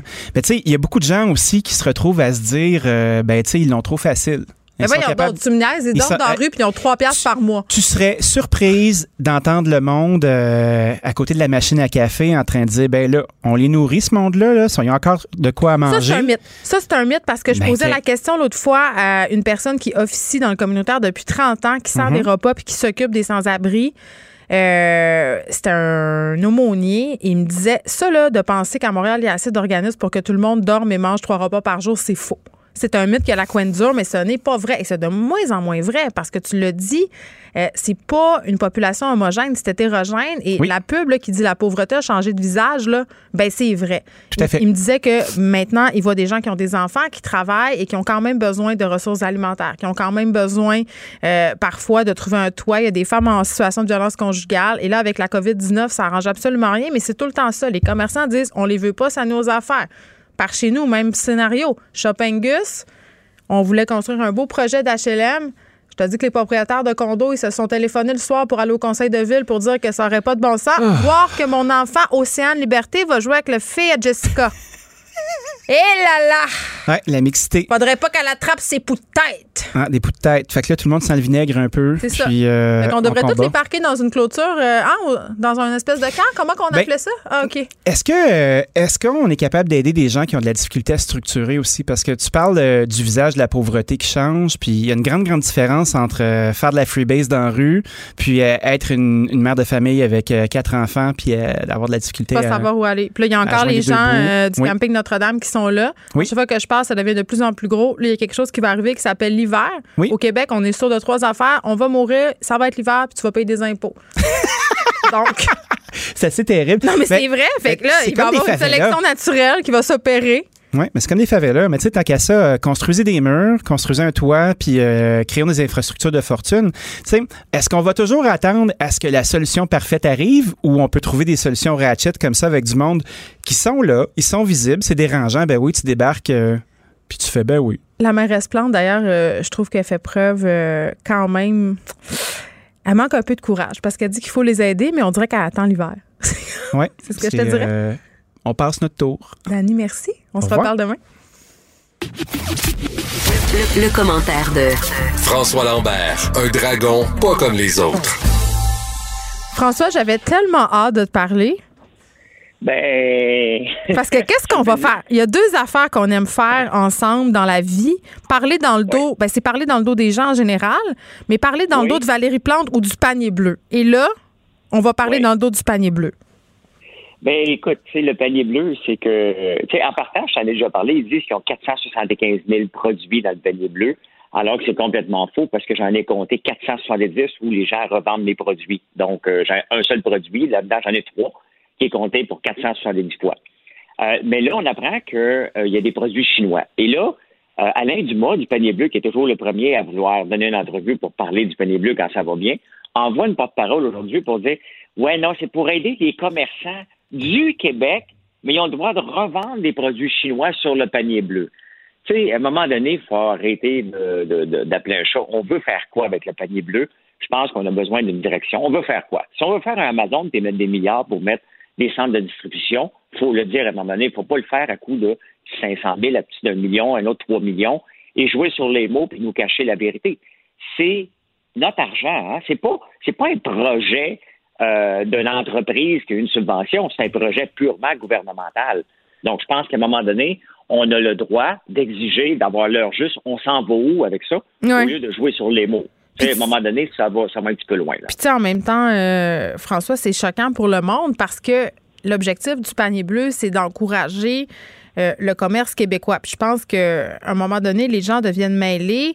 Euh, puis à un moment donné, je soulignais ça par ailleurs, c'est pas parce que tu achètes dans un magasin québécois que tu achètes des produits québécois. Et c'est ça qui choque le monde. On avait, on est, je pense qu'on était un peu tous et toutes sur cette impression que si on faisait des achats sur le site du panier bleu, ben on était assuré que c'était des produits 100% québécois. Puis là, on se rend compte que ben c'est vraiment pas le cas, tu. Puis que même si on encourage, par exemple, euh, je sais pas, moi Gérard, qui a un magasin à Saint-André des Meumeux qui vend des cossins, ben si les cossins viennent de Chine, ça encourage Gérard, mais on n'est pas plus avancé. Ben, puis euh, non seulement qu'on n'est pas plus avancé, mais il y a d'autres places pour ça. Ici, Gérard, il vend des cossins du, euh, de, la, Chine sur son site. Il n'y a probablement pas besoin du panier bleu. On va sur le panier bleu parce qu'on pense qu'on va chercher que des produits purement québécois. Il ne faut pas jouer sur les mots. Est-ce que c'est purement québécois ou euh, c'est autre chose? Et à un moment donné, c'est parce que c'est pas une subvention donnée à l'entreprise privée. C'est un projet gouvernemental avec mm-hmm. des bénévoles et avec un fonds de 3,5 millions. Et là-dessus, il faut être clair et ne pas jouer sur les mots. Ce qu'on voulait dire, hein, quand on utilise le mot ce qu'on voulait dire, c'est soit qu'on nous a pris pour des épais ou soit qu'on a mal expliqué. Et je pense qu'à un moment donné, l'explication doit venir. C'est quoi le panier bleu? Ça s'en va où exactement? Parce qu'on va se rendre compte qu'à un moment donné, on va glisser un milliard là-dedans pour faire des centres de distribution. On serait pas mieux de fermer ça, le panier bleu? On s'est rendu compte que ça marchait pas, que ça servait à rien, que ça coûtait cher à faire rouler. Bien, ça, ça servira jamais à rien. Puis il y a un site qui s'appelle alexa.com que tu peux aller taper le panierbleu.com ou mon site ou n'importe quel site et ça va te donner le trafic. Et le trafic du panier bleu est pathétique. Donc, euh, c'est ça. Arrêtons l'hémorragie, fermons ça, acceptons qu'on s'est trompé puis que c'était mal fait puis que ça marche pas. Bien, c'est bien évident que ça va être ça à un moment donné, mais ça va coûter combien de millions, peut-être des milliards si on s'obstine à nous faire avaler quelque chose qu'on ne veut pas. Les gens veulent pas y aller. Sais, les idées, là, Geneviève, là, ça part petit, ça prend du temps. Puis sept ans après, tu dis, oh my God, t'es un mm. overnight success. On ne peut pas faire avaler. On vient d'avoir l'exemple avec, puis je veux pas chialer contre Théo Taxi, là, mais c'est un exemple, un, sujet universitaire, un cas universitaire. Mm-hmm. Quand on va trop vite, on essaie de changer trop vite les mentalités de tout le monde, ça ne marche pas. Il ne faut pas que tu sois au-devant des besoins du consommateur, c'est ce que tu dis. Exactement. Puis bon, on essaye, mais ça marche pas. Puis quand je dis ça aujourd'hui, ben ça apporte le cynisme. Hein? Ça apporte de dire hey, qu'est-ce qu'on veut faire avec ça? Puis on n'est pas capable de on n'est pas capable de nous donner leur juste. C'est pas correct. Ça fait pas mal de patentes à gauche sur Pierre Non, il faut, faut, faire preuve euh, de transparence. Là. C'est l'argent des contribuables. À un moment donné, il faut qu'il y ait une réédition de compte. Tu sais, à un moment donné, il va falloir qu'on qu'on l'admette et qu'on le dise et qu'on sache si cet argent-là, il est rendu où il a servi à quoi. Ben, définitivement. Euh, on est là on est là. Avec 3,5 millions, il n'y a pas de jouage. L'utilisation des fonds, elle s'en va où? C'est ça. On doit le savoir avant même de le donner pour donner confiance aux gens. Lorsqu'on ne le dit pas, ça ressemble à une patente à gosse. Ça hmm. ressemble à du Nemasco lithium, qui a une poursuite contre eux autres. Ça en fait pas mal, je trouve. Sauf Pierre Fitzgibbon, des patentes à gosse où c'est pas clair. Il peut-être trop optimiste, monsieur, Fitzgibbon. Eh, François, tu as des problèmes avec euh, des chasseurs sur ton terrain? Je te lisais euh, sur Facebook. Ah. Tu te plaignais d'être le mauvais gars de l'histoire. Qu'est-ce qui se passe? Ben, écoute, ben non, mais Geneviève, OK, je viens d'apprendre, là, parce que la police est venue chez nous ce matin parce que j'ai, j'ai avisé un gars, j'ai avisé tout le monde hier, parce que la chicane est pognante, les chasseurs chez nous. On peut même plus aller sur nos terres sans se faire chicaner qu'on fait du bruit. Attends peu, peu, peu. juste pour que les gens euh, comprennent, là, toi, tu as une terre, et quand tu as une terre, tu peux autoriser des personnes à venir chasser sur ta terre, un droit de passage. Finalement, là, mettons, euh, si tu avais des oies qui atterrissaient dans tes champs, Geneviève euh, Peterson pourrait demander à François Lambert la permission pour aller à la chasse à l'oie. C'est ça qui se passe. Puis là, tu es tanné. Ben, ben c'est la chasse au chevreuil. Puis là, il y a des gens qui chicanent sur mon terrain. Tu m'avais dit oui, mais l'autre aussi, mais là, c'est ma place. Là, hier, un exemple, mon frère arrive dans le champ avec la mécanique pour travailler. Puis là, il y a trois chasseurs qui se sont délimités du terrain qui viennent voir mon frère. Qu'est-ce que tu fais là? On est en train de chasser. Et là, la chicane pogne avec un autre voisin. Fait qu'hier, je, je texte tout le monde que je connais qui venait, puis je lui dis, ah, le party fini. On chasse plus, je suis tanné de me chicaner. Ça fait deux jours que je gère un territoire, tout ça gratuitement. Fait qu'un matin, j'ai dit, tiens, mais allez voir s'il n'y a pas des snowos quand même qui viennent. Et le gars que j'ai texté hier à 8h30, il est où un matin? Il est dans le champ et je le vois caché sa, sa bête. Il a tué un chevreuil chez nous. Alors que je l'avertis hier de ne pas venir. Fait que j'ai dit, bon, ben, j'appelle la police. Puis on y a bien là, compris, là. T'es sûr de ça? Ah, le texto, il est sans équivoque, là. Il me dit, j'ai-tu le droit d'aller là? J'ai dit non plus, t'as pas le droit d'aller là non plus. T'as pas le droit Mais qu'est-ce qui arrive avec une bête qui a été tuée sur un terrain qui n'est pas le nôtre sans autorisation? Ça veut-tu dire que le chevreuil est à toi? Ça veut dire que le chevreuil, là, il a été tué avec un permis. La police ne peut rien faire. Le garde-chasse ne peut rien. Le garde-chasse est venu chez nous et dit, Monsieur Lambert, moi, je viens ici pour jouer au médiateur, pour calmer les esprits. Il Ouais. va pouvoir repartir avec son chevreuil, mais c'est bon terrain. La police ne peut pas rien faire. Je peux pas le sortir. Je peux absolument rien faire. D'ailleurs, tu peux que- pas empêcher Bon, quelqu'un de venir sur ton terrain. C'est ça que tu me dis, là. Je peux, mais je dois marquer défense de chasser, comme si je dois spécifier que ça, c'est à moi, et que dans le temps de la chasse, j'ai juste 5 km carrés, moi. Combien de pancartes que tu penses que je dois mettre défense de chasser pour avoir la paix? Faut que, faut que j'achète à peu près toutes les pancartes possibles au Québec. C'est complètement euh, illogique et il n'y aura plus de chasseurs. Maintenant, je fais ma run avec le tracteur le soir et le matin. Et s'il y a des autos qui traînent, j'y prends avec les fourches et les mets dans le fossé. Je vais faire ma propre loi sur mon terrain parce que la police ne veut rien faire, la garde de chasse ne veut rien faire. Ah, mais François, Fait arrête, là, moi- tu vas, tu vas te ramasser dans le trou si tu sacs des Ben, il chars dans le terrain, Geneviève. Geneviève, il y a des autos sans autorisation sur mon terrain. Ah, mais fais La du police bruit. ne peut pas rien faire. Tu disais que tu allais te promener euh, puis klaxonner parce que ça fait peur aux animaux, fait qu'ils viendront plus? J'ai j'ai un gros lift, ils sont avertis de pas venir. Fait que je vais lever l'auto puis je vais la mettre dans le, dans le chemin. Je Mais tu sais, les euh, conflits de chasseurs, là, ça peut tellement dégénérer. Moi, je me rappelle, quand j'étais petite, j'avais un chalet sur les Monts-Valin.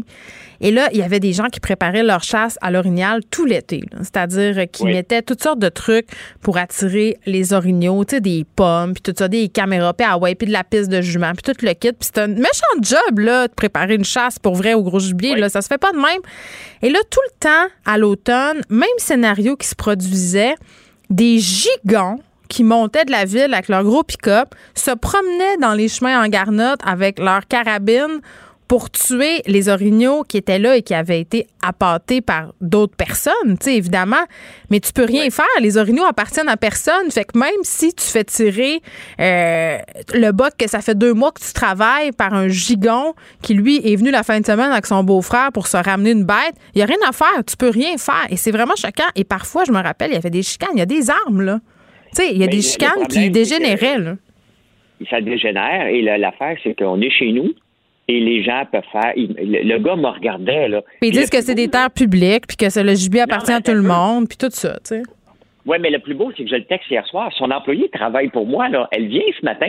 Elle le sait que l'autre clown est dans. euh, pendant qu'elle travaille, elle, elle sait que son chum est dans le bois en train de tuer un chevreuil, puis il n'a pas le droit d'être là. OK? Ça la met dans une drôle de position. Ben oui. Elle est partie à midi. Qu'est-ce que tu veux faire? Écoute, elle a ma face de bœuf, c'est bien évident.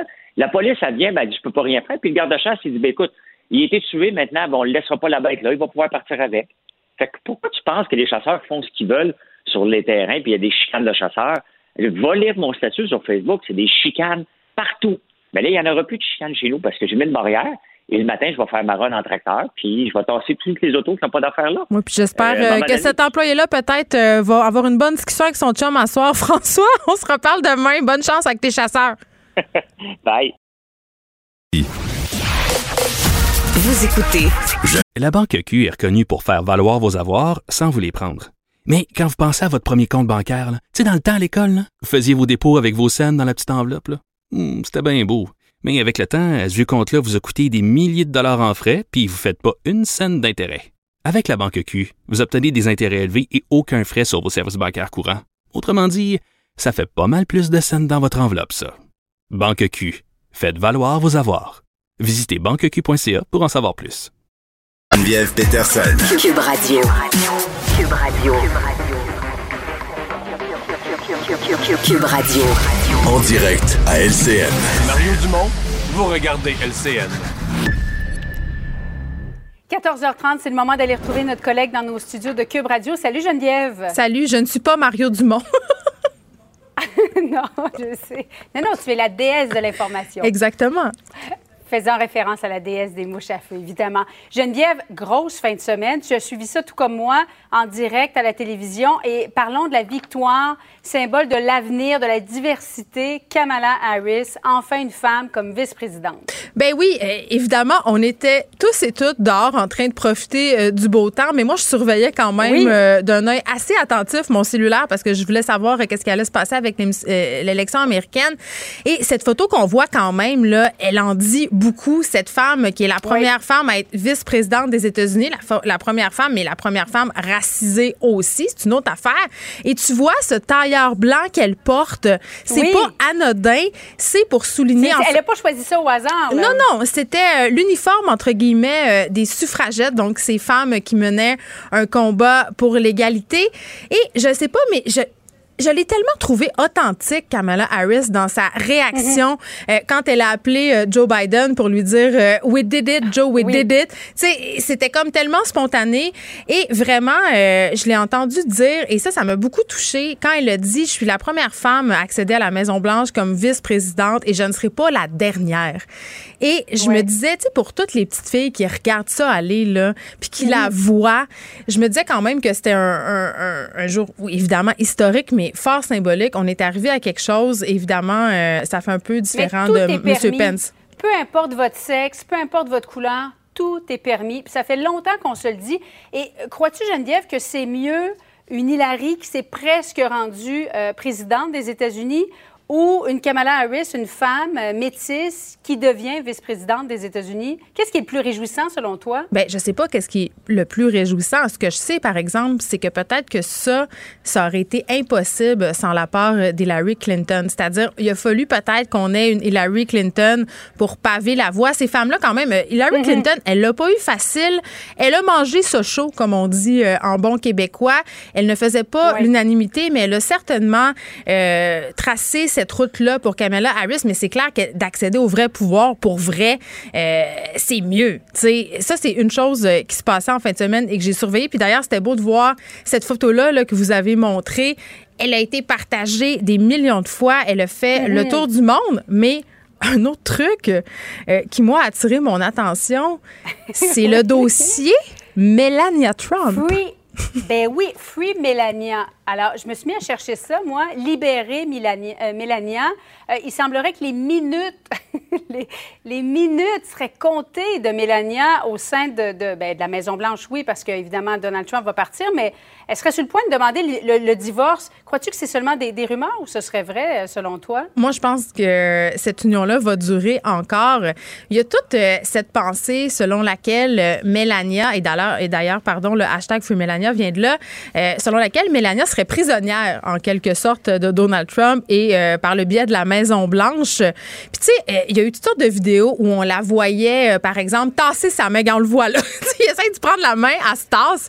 C'est arrivé à plusieurs arrivé reprises. plusieurs fois. C'était donc malaisant, mais Elle a pas je pense pas que c'est le grand amour entre les deux. Là, ça va faire presque 20 ans qu'ils sont ensemble, si on compte ça, mais moi, j'ai pas l'impression qu'elle va se séparer de lui demain matin non plus. Et je ne, je ne pense pas qu'elle est prisonnière de Donald Trump. Moi, je pense que c'est elle qui tient les ficelles du couple. Tu penses pas? Mais écoute, euh, non, c'est sûr qu'elle a pas l'air de la femme la plus amoureuse en ville. Là. Mettons qu'ils joueront pas dans le prochain notebook, ces deux-là. Euh, mais ses amis qui ont témoigné dans les médias, et il y a même un livre qui a été écrit sur Melania Trump, le disent que c'est une femme qui est pas mal plus en contrôle qu'on pourrait le penser, qu'elle partagerait aussi la majorité euh, des idées de son mari et qu'elle serait beaucoup plus influente qu'on pense à la Maison-Blanche. Puis je pense aussi qu'à un moment donné, il faut un peu être honnête avec nous-mêmes. C'est sûr que ça clash Melania Trump avec Michelle Obama, par exemple, ou encore avec la femme de Joe Biden, qui est un médecin super euh, assumé, qui a dit, moi, j'arrêterai pas de travailler. Euh, mais Melania Trump, c'est une ancienne top modèle. Euh, elle est victime un peu de ça, c'est-à-dire qu'on pense que c'est une postiche, on pense que c'est une épaisse. Puis ça ne tentait pas, elle, la Maison-Blanche. c'est que on n'a pas l'impression qu'elle a beaucoup aimé son rôle de première dame. On s'est souvent demandé, euh, on avait l'impression qu'elle se demandait qu'est-ce que je fais là, moi? Tu te rappelles, là, euh, lorsqu'elle était allée rendre euh, visite aux sinistrés de l'ouragan Harvey, elle est arrivée avec des talons de- des talons hauts de 4 pouces. Tu sais, je veux dire, tu t'en vas, tu t'en vas voir des sinistrés, il y a des inondations. Eh, ça prend-tu vraiment quelqu'un pour te dire, ben non, il faudrait peut-être que tu te mettes quelque chose de moins haut? Elle, elle avait pas l'impression de savoir où est-ce qu'elle était, qu'est-ce qu'elle faisait. On la voyait poser. En même temps, je me dis, c'est sûr qu'elle n'est pas niaiseuse, cette fille-là. Là. Non, mais c'est la reine du fashion faux pas. C'est la reine du fashion faux pas. Ça, là, c'est épique. I really don't care de you. Elle a dit, parce qu'elle a porté ça en allant rencontrer des migrants, que c'était en référence aux médias, qu'elle s'en foutait de ce que les médias euh, disaient d'elle. Mais tu sais, elle a fait tellement d'erreurs vestimentaires. Tu sais, quand t'es première dame des États-Unis, normalement, les designers et stylistes de ce monde se garochent sur toi qu'on prend dessus parce que c'est une pub incroyable. Euh, sais, tout le monde, il y a des sacs. Tu sais, Jackie Kennedy, il y a un sac à son effigie. Là. Tu sais, à un moment donné, ce sont des égéries de la mode. Michelle Obama n'a pas fait exception à tout ça. Elle, silence radio. Il y a des marques qui se sont dissociées, qui ne voulaient rien savoir. Il y a des stylistes qui n'ont pas voulu être associés. Une, une designer de chez nous qui a habillé Céline pendant plusieurs années, il semblerait qu'elle s'est fait demander d'habiller Mélania au tout début de la présidence et qu'elle aurait refusé. Euh, parce qu'elle n'adhérait pas aux valeurs de Donald Trump. C'est quand même incroyable. Ben, c'est ça. Elle, est plus souvent élégante que, que, pas élégante quand oui, bien sûr. Puis, tu sais, quand tu disais tantôt, ça n'a pas l'air d'y tenter d'être là, bien évidemment, là, elle n'a pas signé pour ça, la Maison-Blanche. OK? Elle, elle a signé pour marier un milliardaire, euh, vedette d'une télé-réalité, aller euh, habiter sur Park Avenue puis faire sa petite vie. Là, elle se retrouvait catapultée dans un rôle qu'elle n'avait pas choisi. Donc, non seulement, moi, je pense qu'ils divorceront pas. Par ailleurs, elle doit avoir un prenup absolument très béton, disons-le comme ça pour être poli. Moi, je pense que. Une, entente prénuptiale, oui. Ben oui, bien sûr. Puis elle va continuer à couler des jours semi-heureux, peut-être, disons-le, euh, avec Donald Trump, mais retrouve sa vie d'avant. Et en ce sens, moi, je pense pas qu'on va voir euh, Mélania euh, très, très vite faire une demande en divorce. Du moins, c'est mon opinion. Bon, à suivre. Donc, merci beaucoup, Geneviève. Toujours un plaisir. Merci. La Banque Q est reconnue pour faire valoir vos avoirs sans vous les prendre. Mais quand vous pensez à votre premier compte bancaire, tu sais, dans le temps à l'école, vous faisiez vos dépôts avec vos scènes dans la petite enveloppe. Hmm, c'était bien beau. Mais avec le temps, à ce compte-là vous a coûté des milliers de dollars en frais, puis vous ne faites pas une scène d'intérêt. Avec la banque Q, vous obtenez des intérêts élevés et aucun frais sur vos services bancaires courants. Autrement dit, ça fait pas mal plus de scènes dans votre enveloppe, ça. Banque Q, faites valoir vos avoirs. Visitez banqueq.ca pour en savoir plus. Peterson.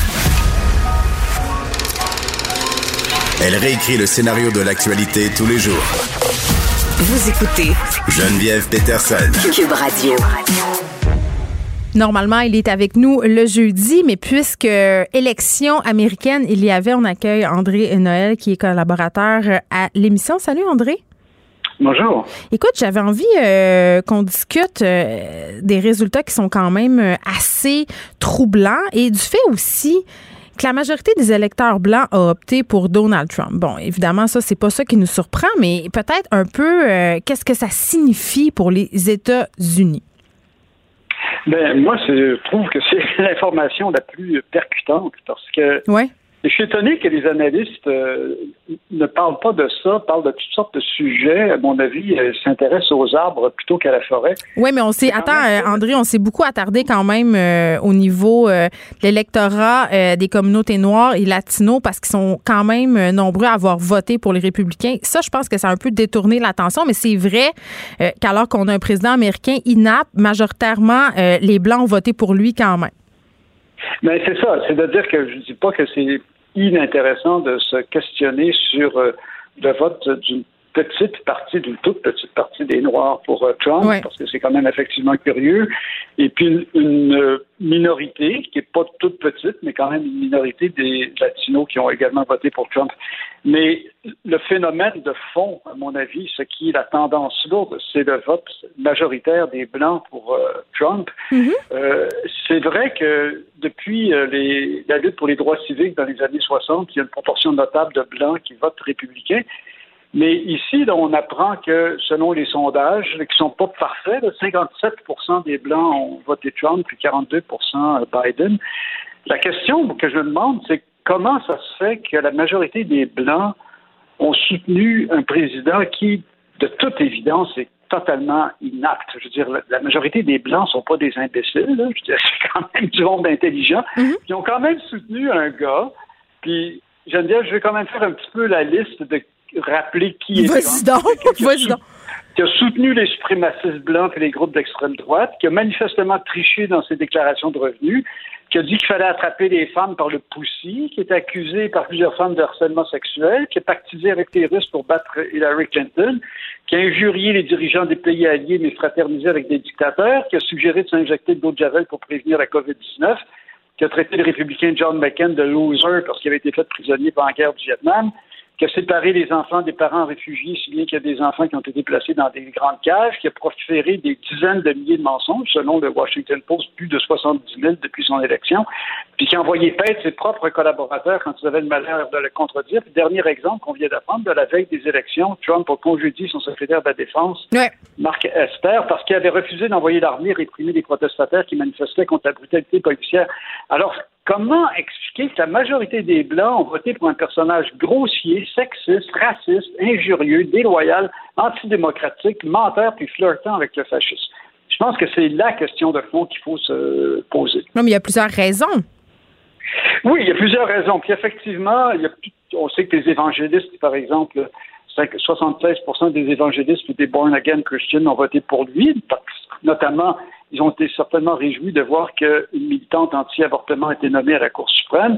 Euh, il a baissé les impôts des plus riches, si bien que 54% des Américains gagnant plus de 100 000 par année ont voté majoritairement pour lui. Et, aussi, il y a une partie des Américains, 40% qui ont vu leur situation financière s'améliorer sous sa présidence, bien qu'eux autres aussi ont voté pour lui. Mais selon moi, la raison principale, c'est le racisme. Et là, là, OK. C'est le racisme parce que, premièrement, il faut jamais oublier le portrait d'ensemble. Les États-Unis, c'est un pays qui est fondé sur le racisme.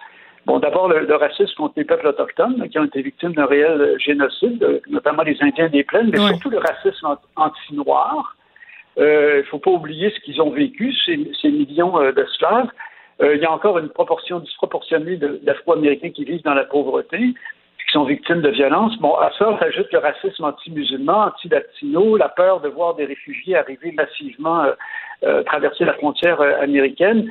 Alors, c'est quelque chose qui est, très effrayé dans la société américaine. Là, maintenant, les Blancs constituent 65% de la population américaine, mais ils dominent largement le Congrès, la direction des entreprises, la magistrature, puis ils continuent d'occuper des meilleurs emplois. Oui, puis c'est fou euh, quand même. On voit leur pouvoir diminuer parce qu'elles voient notamment les tendances démographiques euh, profondes qui fait que les, la, proportion de blancs diminue, celle des non-blancs demande plus. Oui, malgré tout ça, malgré tout ça, André, il y a des euh, États américains où la, les populations noires ou les populations latino ont largement supplanté les populations blanches et malgré tout ça, ils sont encore sous-représentés au poste de pouvoir politique.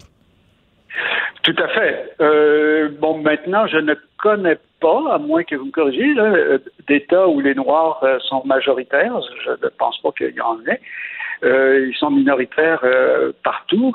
maintenant, effectivement, il y a des, en Floride, effectivement, c'est vrai, des, on, on, voit qu'une bonne partie des Latinos ont soutenu Trump.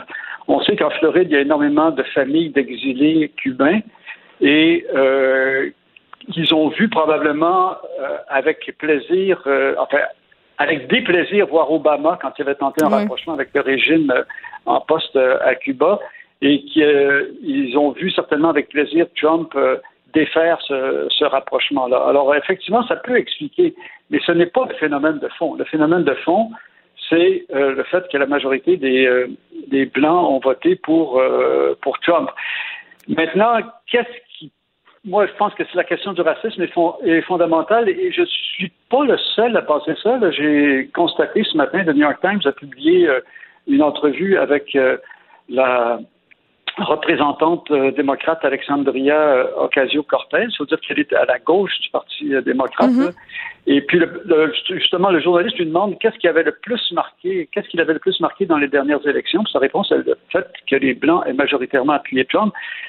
Et selon elle, les démocrates ont tout un travail d'éducation antiraciste à faire auprès de la majorité blanche, sinon ils, vont perdre l'appui des Blancs parce que ce mouvement euh, raciste se développe beaucoup euh, dans les réseaux sociaux. Euh, ils peuvent se radicaliser de plus en plus. Moi, je, constate que les Blancs se sont une partie des Blancs s'est radicalisée depuis euh, l'élection de, Trump. Ben en fait, je pense que certains Blancs se sentaient légitimés, si on veut, dans leur racisme, parce que le président américain il était ouvertement raciste. Maintenant, comment on explique que 12 euh, des, comme des personnes noires et 32% des Latinos aient voté pour Trump? Ben, pour, premièrement, les groupes sociaux sont jamais homogènes. Il y a jamais tous les blancs qui votent d'une certaine façon, puis tous les noirs. Bon, c'est quand même grosso modo 90% des noirs, notamment les femmes noires. Plus de 90% des femmes noires ont, voté pour euh, pour euh, Biden.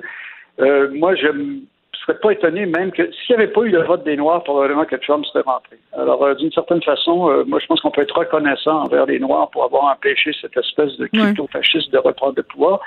Bon, maintenant, c'est pas homogène. Ça se peut qu'il y ait des Noirs qui eux-mêmes été effrayés par les débordements de violence qui ont malheureusement marqué certaines manifestations de Black Lives Matter. Pour ce qui est des Latinos, euh, bon, on l'a vu par rapport aux familles, aux, des exilés cubains qui sont euh, en, Floride et qui sont euh, vraiment très, très, tellement anti-communistes qu'ils deviennent anti-gauche, et ça va mhm. jusqu'à devenir anti-démocrate. Maintenant, il y a aussi euh, les familles d'origine vénézuélienne qui ont probablement approuvé la ligne dure de Trump envers Nicolas Maduro, qui son appui à l'opposant Juan Guaido. Puis finalement, il faut voir que la fraction privilégiée des latino-américains, tant aux États-Unis qu'en Amérique latine, est souvent aussi blanche que Trump lui-même. On n'a qu'à penser à Bolsonaro au Brésil. il est aussi blanche que vous et moi, blanc que vous et moi. Mais moi, je, c'est toujours, je suis un peu euh, critique envers le fait que des analystes se, comment dire, euh, se préoccupent de décortiquer ce qui est secondaire plutôt que de s'attarder à ce qui est principal. Et cet appui minoritaire des minorités pour Trump est, à mon avis, un épiphénomène, un phénomène secondaire, alors que ce qui est de plus significatif, c'est l'appui de la majorité des Blancs pour, euh, pour Trump. Et c'est ce qui fait son pouvoir. C'est là-dessus qui, repose son pouvoir. Et qu'est-ce qui euh, ressort également du portrait des électeurs? Bien, ça, j'ai trouvé ça très intéressant. C'est. Euh, donc, quand au sortir des, bureaux de vote, il y a eu des, centaines de sondeurs qui ont posé des, toutes sortes de questions aux gens qui sortaient des, bureaux de vote. Et puis là, bon, c'est imparfait, c'est pas totalement scientifique, mais c'est quand même un sondage intéressant. Alors, on voit que seulement 43% des femmes ont voté Trump, puis 56% pour euh, Biden. 62% des jeunes de 30 ans et moins ont voté pour Biden. 55% des diplômés ont voté Biden. 57 des Américains qui comptent un syndicat dans leur famille ont, voté Biden. Euh, c'est assez. Autrement dit, euh, de certaine façon, les gens aussi moins riches ont voté pour, euh, pour Biden. Alors, c'est pas le peuple Il y a eu Christian Rioux, à mon avis, qui a pondu une espèce d'analyse complètement tordue dans le devoir vendredi dernier. Ça serait pas sa première. Effectivement, qui disait que c'était le, peuple avait soutenu euh, Trump et l'élite avait soutenu Biden. Les chiffres lui donnent, euh, montrent exactement le contraire. Aussi, la division entre les campagnes et les villes. 60 des Américains habitant les villes de 50 000 habitants et plus ont voté Biden, puis 54 des habitants, des Américains habitant la campagne ou les petites villes ont voté Trump. Puis finalement, concernant l'épidémie, c'est quand même intéressant de voir que 91 des électeurs démocrates ont dit que la principale raison pour laquelle ils avaient voté Biden, c'était la volonté de mettre fin aux inégalités raciales. Excusez-moi, euh, je reviendrai sur l'épidémie ensuite. 80 des électeurs démocrates ont dit qu'il était plus important d'enrayer l'épidémie de coronavirus, même si les mesures sanitaires nuisent à l'économie. À l'inverse, 76 des électeurs républicains ont dit qu'il était plus important de rebâtir l'économie, même si cela nuit au contrôle de l'épidémie. On a un peu le même genre de débat euh, au, Canada, mais beaucoup, beaucoup, beaucoup moins fort, parce qu'il n'y a pas euh, vraiment l'équivalent d'un politicien, d'un mouvement politique euh, massif pro-Trump au Canada, fort heureusement. Bon, merci beaucoup, André. C'était fort intéressant. Comme d'habitude, on se retrouve jeudi. Oui, merci. À jeudi, donc. Au revoir. Le, commentaire de Varda Etienne, une vision pas comme les autres. Salut Varda. Bon lundi Geneviève. Écoute, tu as suivi tout ça en fin de semaine, même s'il faisait 38. Et là, on a Kamala Harris quand même comme première vice-présidente américaine, une femme et une femme racisée en plus. Écoute, je t'en parle, Geneviève. Écoute, j'ai un sourire fendu jusqu'aux oreilles depuis justement depuis samedi et je te cacherai pas que j'ai quand même versé quelques larmes, peut-être pas autant que Van Jones, le, le, journaliste de CNN, mais ça m'a rappelé un moment extrêmement important pour moi puis pour bien des, des Afro-Américains. Mm. C'est lorsque euh, Obama a accédé au pouvoir aussi. Parce, et, et, et les gens qui parce que j'ai vu des commentaires, j'en ai vu passer sur mon fil Facebook puis les différentes plateformes en me disant ben voyons, revenez-en, en s'adressant au peuple noir en disant revenez-en, puis non, il, faut comprendre l'importance que ça représente pour nous justement les blacks. Premièrement, Kamala Harris non seulement, je veux dire, c'est une femme black, mais elle est, elle est métissée, c'est-à-dire qu'elle est afro-américaine de son père et indo-américaine de sa mère. C'est une femme, bon, elle a 56 ans, elle est mariée avec euh, l'avocat Douglas M. Hoff, qui lui est de religion juive. Mais pour revenir à sa carrière, c'est qu'elle a un parcours quasi parfait. Pour ceux qui ne le savent pas, Kamala Harris a obtenu son diplôme d'études secondaires ici à Montréal, à l'école Westmount. Elle est devenue ensuite avocate, donc comme je viens de le dire, c'est une femme brillante, éloquente, extrêmement ambitieuse. Elle n'a pas froid aux yeux. C'est une femme qui a le verbe facile. Et en plus de tout ça, c'est qu'elle est cool, Kamala Harris, parce que quand tu la regardes avec ses Converse dans les pieds, t'as l'impression qu'elle rit tout le temps et danse tout le temps. Mais oui, c'est vrai. Puis ils sont euh, là, puis je veux pas. C'est super cliché de parler de ça quand on parle d'une femme, mais pour vrai, quand je la voyais sourire, je me disais, ça fait du bien. ça fait du bien. Ben, bien sûr, mais écoute, tu parlais de, de Melania Trump tantôt avec euh, Julie Marcoux, puis je me disais, et là, euh, c'est sûr qu'il n'y a pas de comparaison à faire, mais c'est parce que moi, un, des trucs qui me dérangeait chez Melania, je me dis, Caroline, elle a donc bien l'air bête. Sais, elle a l'air bête.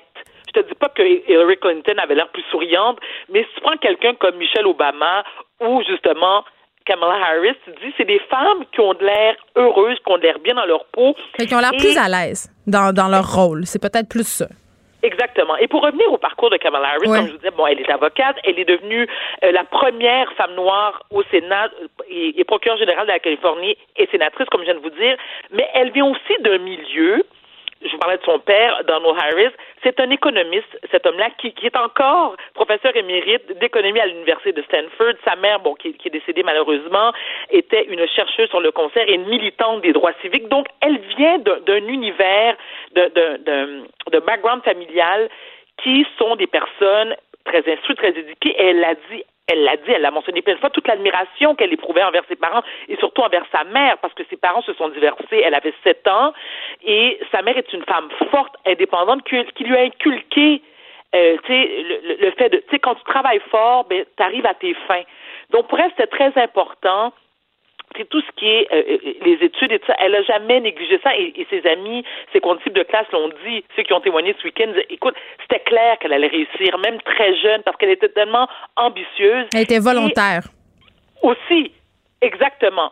Donc, moi, je suis convaincue qu'elle va, euh, elle va, elle va faire un, travail. En tout cas, si, si, je me fie à ses antécédents, elle, va effectuer un travail absolument remarquable et, je lui souhaite parce que et, un autre truc que je veux mentionner, ça, ça m'a un peu choqué aussi. Parce qu'il y, a des, y a des membres, et ça, c'est toujours. Je suis tellement plus capable d'entendre ce discours-là, Geneviève, t'as pas idée. Et là, je veux mm-hmm. pas, je veux pas non plus que tu, que tu te sentes. Euh, je t'en prie si tu veux interagir, intervenir. C'est-à-dire que les membres de ma communauté, là, OK, et je parle de la communauté noire, ils sont nombreux sur mon fil, sur mon fil Facebook, qui mm-hmm. disaient, moi, mais c'est pas une vraie noire. Ah non, mais là. C'est un peu comme Obama. C'est pas une vraie noire. Il y a des gens qui lui ont reproché aussi que euh, lorsqu'elle était euh, procureure générale, qu'elle était, elle avait pas, euh, elle avait pas suffisamment, pardon, lutté contre les violences policières. Je disais, hey, on peut, on peut, on se calme ici là? Je veux dire, c'est pas Dieu le Père, Kamala Harris, c'est un être humain, je veux dire, qui a effectué de grandes choses dans sa vie. Clairement, est-ce qu'on peut se réjouir d'avoir un Mais on peut-tu, on peut-tu se réjouir aussi que ça va envoyer un autre message de la part de la Maison Blanche parce que tu avais Trump qui était ouvertement raciste quasiment, puis là tu as cette femme là qui arrive, puis d'ailleurs je sais pas, euh, Varda, si tu l'as vu, euh, ce reporter de CNN, euh, Van Jones. Oui, qui, oui, j'en ai parlé en début d'émission. Ben, c'est ça, tu sais, qui, qui, s'est mis à brailler, puis qui disait. À chaud de Mais oui, qui disait, tu sais, enfin, je vais pouvoir être fier, puis parler à mes enfants, puis on va arrêter d'avoir peur d'exister, tu sais. et, tu me permets de le mentionner, Van Jones, qui est ce journaliste de CNN, est marié avec une femme caucasienne. Donc, il est père d'enfants. Ses enfants sont des métis. Donc, c'est sûr que, euh, euh, si on regarde Kamala Harris, par exemple, tu sais, qu'elle soit afro-américaine et indo-américaine. Je veux dire, tu sais, est-ce qu'on peut s'en foutre d'une certaine façon? Mais, mais d'un autre côté, Geneviève, c'est que, et tu l'as mentionné aussi, moi, c'est ce qui m'a beaucoup touché d'ailleurs lorsqu'elle a fait son discours, c'est, écoute, je te dis, j'ai quasiment les larmes aux yeux, c'est lorsqu'elle a dit, maintenant, les petites filles noires qui me ressemblent vont savoir et pouvoir, vont se dire que tout est possible. Et, surtout aux États-Unis, une affirmation tellement forte, le message est tellement fort ce qu'elle envoie. Oui, excuse-moi, Geneviève, tu disais? Je disais toutes les petites filles, parce que c'est c'est la première femme racisée, mais c'est la première femme aussi. Jamais on n'aurait pu penser, tu sais, quand tu regardais la photo qui a circulé un peu partout, on voyait tous les anciens vice-présidents versus euh, Kamala Harris, mettons que ça te sautait d'en face. Ben oui, mais si tu me permets encore une fois, moi je, je veux vraiment préciser le fait que c'est que c'est un exemple, un modèle pour les petites filles noires, surtout mhm. aux États-Unis. Bien sûr. Dans tu comprends dans le dans le dans, dans l'ambiance et dans la l'horreur qui règne en, termes de racisme aux États-Unis. Je pense que ça fait du bien, un peu comme quand Obama a accédé au, au pouvoir, c'est la même chose. Donc moi c'est ça qui me rend fière. Tu sais, je suis pas américaine, Geneviève. Tu sais, je suis je suis une québécoise.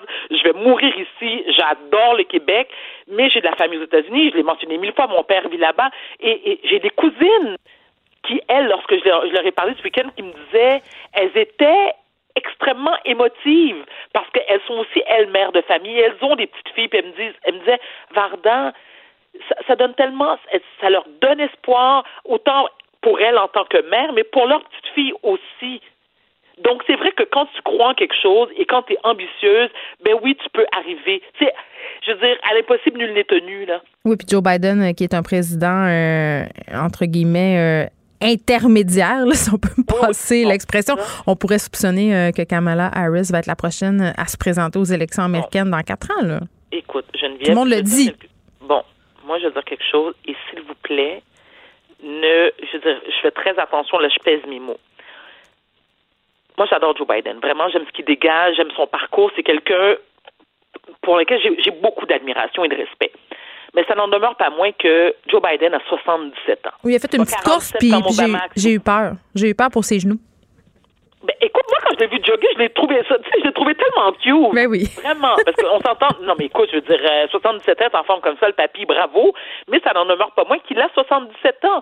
Et dans 4 ans, ben, ça, il va, il va avoir 82. On coule nos maths, Varda. Euh, complètement, mais je veux attends. 8, 9, 10, Dans 4 ans. Mais oui. Écoute, je avec mes doigts. 1, 2, 3. Tu sais, 81 ans, Geneviève, c'est pas une jeunesse écoute, on lui souhaite bien sûr de terminer son mandat, mais on s'entend aussi. Et je pense que c'est ça qui effraie les Américains. C'est tous les pro-Trump, parce qu'on se le cachera pas là. Il y a quand même une grande majorité des Américains blancs, caucasiens, qui ont voté pour Donald Trump. Ben oui, on, vient d'en parler euh, avec André Noël, puis j'ai envie de te dire, euh, Varda, que c'est pas parce que Trump n'est pas passé aux élections que le Trumpiste est mort.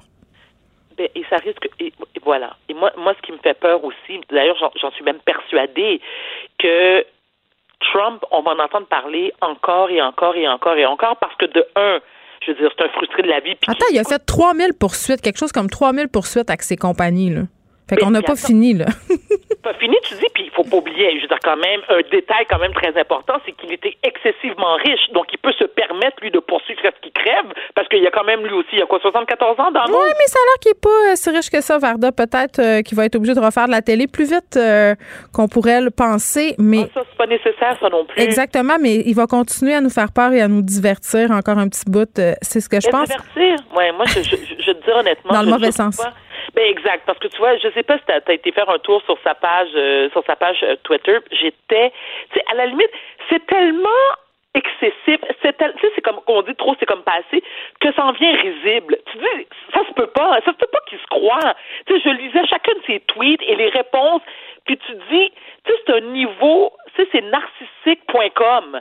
Ben oui, mais il devrait lire Les manipulateurs euh, sont parmi nous. Puis je suis certaine que sur les, les 100 pardon, caractéristiques, Mélania peut en cocher 98 à son sujet. Pardon, on se reparle demain. Merci beaucoup, Geneviève. À demain. Bye. Bye. Geneviève Peter. La Banque Q est reconnue pour faire valoir vos avoirs sans vous les prendre. Mais quand vous pensez à votre premier compte bancaire, tu sais, dans le temps à l'école, vous faisiez vos dépôts avec vos scènes dans la petite enveloppe. Hmm, c'était bien beau. Mais avec le temps, ce vieux compte-là vous a coûté des milliers de dollars en frais, puis vous ne faites pas une scène d'intérêt. Avec la banque Q, vous obtenez des intérêts élevés et aucun frais sur vos services bancaires courants. Autrement dit, ça fait pas mal plus de scènes dans votre enveloppe, ça. Banque Q, faites valoir vos avoirs. Visitez banqueq.ca pour en savoir plus. Scène. La déesse de l'information. Vous écoutez Geneviève Peterson. Cube Radio. Lundi, on parle avec Maude Goyer. Salut Maude. Salut Geneviève. Bon, euh, tu nous parles euh, d'hypersensibilité chez nos enfants, chez nos adolescents. Je pense que c'est le sujet euh, qui est assez récurrent depuis le début de la pandémie, mais quand même, c'est un sujet aussi auquel on s'intéressait avant. Et là, tu as lu un livre.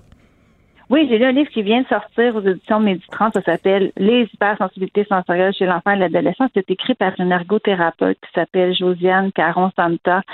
Euh, elle, dans le fond, dans sa pratique, elle, euh, elle est souvent, là, il y a souvent des gens qui viennent consulter, des parents qui viennent consulter parce qu'ils savent pas ce qui se passe avec leurs enfants. C'est de l'hypersensibilité sensorielle. Et il faut distinguer là, hypersensibilité de quelqu'un d'hypersensible, comme quelqu'un qui dirait, euh, moi, j'ai une aversion pour les champignons quand j'en mange, j'ai mal au cœur. C'est pas de ça qu'on parle. On parle de quelque chose de beaucoup plus euh, difficile à vivre pour les enfants, les parents. Et souvent, les parents consultent, c'est ce qu'elle me racontait, les parents consultent pour leurs enfants et se rendent compte qu'eux aussi ont ce profil-là, parce que ce n'est pas une maladie ou un trouble, on parle d'un profil où la personne euh, est, une hypersensible ou une hyper réactive. Mm-hmm. Euh, pour te donner un, exemple, Geneviève, à quel point ça peut aller, c'est quand même, moi, ça, je suis un peu tombée en bas de ma chaise, je ne savais pas que ça peut être si pire que ça. dans le fond, c'est une surcharge d'informations qui est absorbée par le cerveau. Donc, c'est comme si le cerveau filtrait pas bien les informations, c'est comme s'il envoyait comme si tout était important et tout peut être dangereux. Donc, tu es en train de lire un livre, tranquille, on entend, ton cerveau va dire, ah, on entend un chien qui aboie au loin, on entend l'horloge qui fait tic-tac, mais toi, ton cerveau inconsciemment va te dire, ben, c'est pas grave, on continue à lire, c'est pas grave, ça dérange pas ma concentration, mais tu l'as entendu, puis ton cerveau dit, t'as pas besoin de te mettre en réaction de peur et de stress parce que ça veut rien dire. Tu sais, ça fait partie de l'environnement sonore. Un enfant qui est hyper réactif ou un adulte va se placer automatiquement en, position comme de protection, de survie. Donc, son cerveau va devenir surchargé et il va penser, donc, il va réagir trop à trop d'affaires et trop longtemps. Mais attends, ce que tu me dis, là, c'est comme si ça me fait penser à quelqu'un, par exemple, qui aurait un trouble d'anxiété généralisée, c'est-à-dire de tout surinterpréter, de se sentir en continuellement en danger, de se faire des scénarios catastrophes. Oui, mais là, c'est là, c'est inconscient, c'est des perceptions. C'est pas, je comprends. Pas que tu l'as analysé. C'est comme ton ton vase, il se remplit. L'ergo à qui j'ai parlé, donc l'auteur de ce livre-là, me disait, ton vase, il se remplit au fur et à mesure de ta journée, de te stimuler, mais ça se vide pas. Donc, si tu as été une fête, par exemple, avec beaucoup de chaos, beaucoup de bruit, tu as tout absorbé ça, tu vas, tu vas te sentir mal, tu ne sentiras pas bien. Puis le lendemain, si tu entends des assiettes qui s'entrechoquent, ben, tu vas péter ta coche. C'est une association, c'est ça que je comprends? Oui, c'est comme si ton vase, ton, ton vase, ton verre, il est tout le temps plein. Il est tout le temps plein, trop de stimuli. Puis comment ça, je vais te donner un autre exemple. Euh, un enfant qui va pas vouloir porter des bas en plein hiver. Là, le parent va être tenté de dire, c'est ça le plus gros mythe, c'est de penser que ton enfant fait du caprice. Ben là, t'exagères, franchement, il fait froid, faut que t'en mettes, mets tes bas comme tout le monde, voyons donc, qu'est-ce que c'est ça, cette affaire-là? Ça, c'est la pire affaire à faire parce que tu ne reconnais pas la sensation, l'hypersensibilité de ton enfant. L'enfant ne tolère pas les bas, Geneviève, parce qu'il tolère mettons, la couture ou la texture du bas, mais il ne pourra pas nécessairement l'expliquer. C'est là que ça devient, c'est une façon de percevoir les choses. Et ça, on peut pas vraiment comparer. Tu on a juste nous hein, pour comparer comment ça, comment on goûte ou ce qu'on entend. Ouais. Donc, euh, un enfant va entendre un bruit de tonnerre, il va partir à quoi avec les deux mains ses oreilles. Tu sais, vraiment comme exagéré. Tu vas faire comme, ben voyons, c'est vraiment intense. Mais lui, c'est comme ça qu'il l'entend. C'est là que l'ergo me dit, ben, on peut aider notre enfant pour commencer, la, la, pire affaire, donc, comme je te dis, c'est de dire. Euh, Moi, je comprends. Mais là, les affaires que tu me décris montrent quand même, là, je pourrais dire que mes trois enfants, dans le fond, sont des hypersensibles parce que à un moment ou à un autre de leur courte existence, là, euh, ce que tu me décris, ils ont eu ce type de comportement-là. C'est pas répétitif, mais ça arrive. Comment on fait euh, pour départager euh, des réactions excessives sporadiques? Tu sais, mettons un exemple très, très précis, là, parce que ça m'a fait penser à ça quand tu as dit le bas. des enfants qui veulent pas porter leur tuc, des enfants, tu sais, parce que ça pique, là. Tu sais, les chandails. Moi, j'ai une fille qui est très, très sensible à ça. Là, elle veut rien porter à part du coton ouaté. Tu comprends-tu? Mais c'est pas une hypersensible du tout. Mais comment on fait pour départager ce ben type de comportement-là qui pourrait faire penser à versus une vraie hypersensibilité? C'est une super bonne question. Et c'est une question que j'ai posée à, euh, à Josiane Caron-Santan. Puis en fait, c'est que c'est quand ça devient un problème de, pour le fonctionnement de l'enfant. Tu sais, quand l'enfant, là, il est en crise de comportement, c'est difficile euh, pour la, ça un impact sur la famille. Tu sais, j'ai une, une lectrice qui me, une lectrice de maman 24 qui me disait, quand son enfant mastique, il entend les bruits de mastication des autres membres de la famille, il peut pas manger avec sa famille. Il doit quitter la table c'est pas rien. Là. donc, mais ça, il y a un nom pour ça, euh, les, gens qui sont écœurés par les bruits de bouche puis les bruits de mastication. Là. Misophone. Euh, oui, oui c'est ça. Frédéric, le recherchiste de l'émission, il fait signe que lui est misophone. Quand la fois que je mange, il m'intimide. oui, mais, mais, donc, c'est quand vraiment, là, c'est, c'est pas juste euh, passager au Terrible 2 ou quoi que ce soit, c'est vraiment au niveau où ça vient, ça vient changer le fonctionnement, mm. déranger le fonctionnement de l'enfant au quotidien. Puis là, ben, Puis à l'école aussi, j'imagine. Ah, à l'école aussi, on me disait, par exemple, quelqu'un qui est très, très euh, sensible au toucher des autres, ben, l'enfant approche de sa bulle, trop proche, l'autre enfant va se mettre à, le pousser, à crier après, à le frapper, à lui lancer des affaires. Donc là, il est perçu comme un enfant comportement difficile. Mais dans le fond, cet enfant-là, il a peut-être besoin, il a, une, il a une différence, il a un problème, il a un trouble, on appelle ça de, euh, de sensoriel, modulation sensorielle, voilà. Puis qu'est-ce qu'on fait quand on se doute ou qu'on sait finalement que notre enfant euh, il est hypersensible. Est-ce qu'on peut, euh, j'imagine qu'il n'y a pas de médication pour ça. On guérit pas de ça. On fait juste vivre euh, avec les spécificités de cette histoire-là. Exactement. On n'en guérira pas, mais on va pouvoir apprendre à mieux se connaître. Avec la maturité du système nerveux aussi, ça va, parfois, ça, ça, s'améliore un petit peu. Il faut savoir que 16% des enfants de 7 ans à 11 ans qui seraient atteints de ça, ça touche aussi les adultes. C'est souvent lié avec la douance, au potentiel. Là, tous les troubles euh, euh, neurologiques, là, les gens, troubles du spectre de l'autisme, souvent vont avoir l'hypersensibilité, douance aussi, le haut potentiel. Il n'y a pas de corrélation avec le TDA, TDAH, en tout cas, ça n'a pas été prouvé encore. Mais ce qu'on peut faire, première chose, c'est justement de comprendre ce qui se passe, hein, de comprendre notre enfant, comment il reçoit, qu'il perçoit les choses, avoir une réaction d'empathie puis de tolérance au lieu d'une réaction négative ou de le forcer à subir euh, la chose en question. Parce que ça va juste empirer la situation. De, de le forcer à faire face, tu veux dire? Oui, c'est ça. Parce qu'on fait souvent ça, là. Voyons, t'as pas peur du chien, vas-y. Tu sais, c'est ça. Oui, c'est ça. Ou bien, tu sais, le manège, là, l'enfant qui ne veut pas embarquer dans une montagne russe, puis l'enfant et le parent, ils forcent. Mais on va, si t'es capable, c'est de ton âge, tu vas aimer ça. Ben, c'est la pire affaire. L'enfant, il va juste développer encore plus. Puis en plus, il va perdre confiance en nous. Il va dire, ben, euh, je peux pas y faire confiance parce que visiblement, il m'aide pas.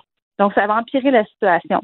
Ce qu'il faut faire, par contre, par exemple, je reviens à l'exemple des bas, ben, c'est de dire, OK, tu veux pas mettre ces bas-là, mais il faut que tu mettes des bas parce qu'il fait moins 20. On n'a on a, on a pas le choix. Mais on va essayer de te trouver d'autres bas, puis on va les choisir ensemble. il faut se mettre en, ça prend de la tolérance puis de l'empathie, puis après, se donner du contrôle à l'enfant. Parce que l'enfant, là, il sent souvent, ce sont des enfants qui vont être très contrôlants avec leur environnement puis ce qu'il y a autour d'eux parce que ils peuvent pas euh, contrôler ce qui se passe en eux. Fait qu'ils vont donner très contrôlant sur ce qu'ils sont capables de faire. Fait qu'on essaie de donner du contrôle, un horaire prévisible, tu sais, la paire de bas qu'ils aiment, ben là, on achète juste ces bas-là, comme ça, on est sûr qu'il n'y aura pas de couture ou de texture qu'ils n'aimeront pas. Euh, pour la bouffe, ben, c'est d'y aller tranquillement, pas vite, puis éventuellement, si ça marche pas, d'avoir une consultation avec une ergothérapeute. Et là, il peut y avoir un questionnaire sensoriel qui est rempli, puis après ça, on peut adapter l'environnement. Mais c'est clair que ça ne se guérit pas. Donc, c'est une un profil, c'est une condition qu'on va avoir, puis après ça, on apprend. Euh, et, et l'autrice du livre, Josiane Caron-Santa, est elle-même une hypersensible. Fait qu'elle sait bien de quoi qu'elle parle, puis elle me dit c'est très vivable après. Elle dit, il y a des affaires, moi, je porte pas de jeans. Je porte juste des pantalons amples. Elle me disait ça. Ah, mais moi non plus, mais c'est parce que on n'est pas bien dans des jeans. on va arrêter de se faire croire que c'est un vêtement confortable. Il essaie de nous faire croire ça depuis que ça existe. Mais le soir, la première chose que j'ai envie de faire quand j'en porte, c'est de me les arracher dessus le dos. Là, cette euh, autrice-là, Josiane Caron, rappelle-moi le titre de son livre? Euh, les hypersensibilités sensorielles chez l'enfant et l'adolescent. Puis elle a des... questions c'est une petite collection.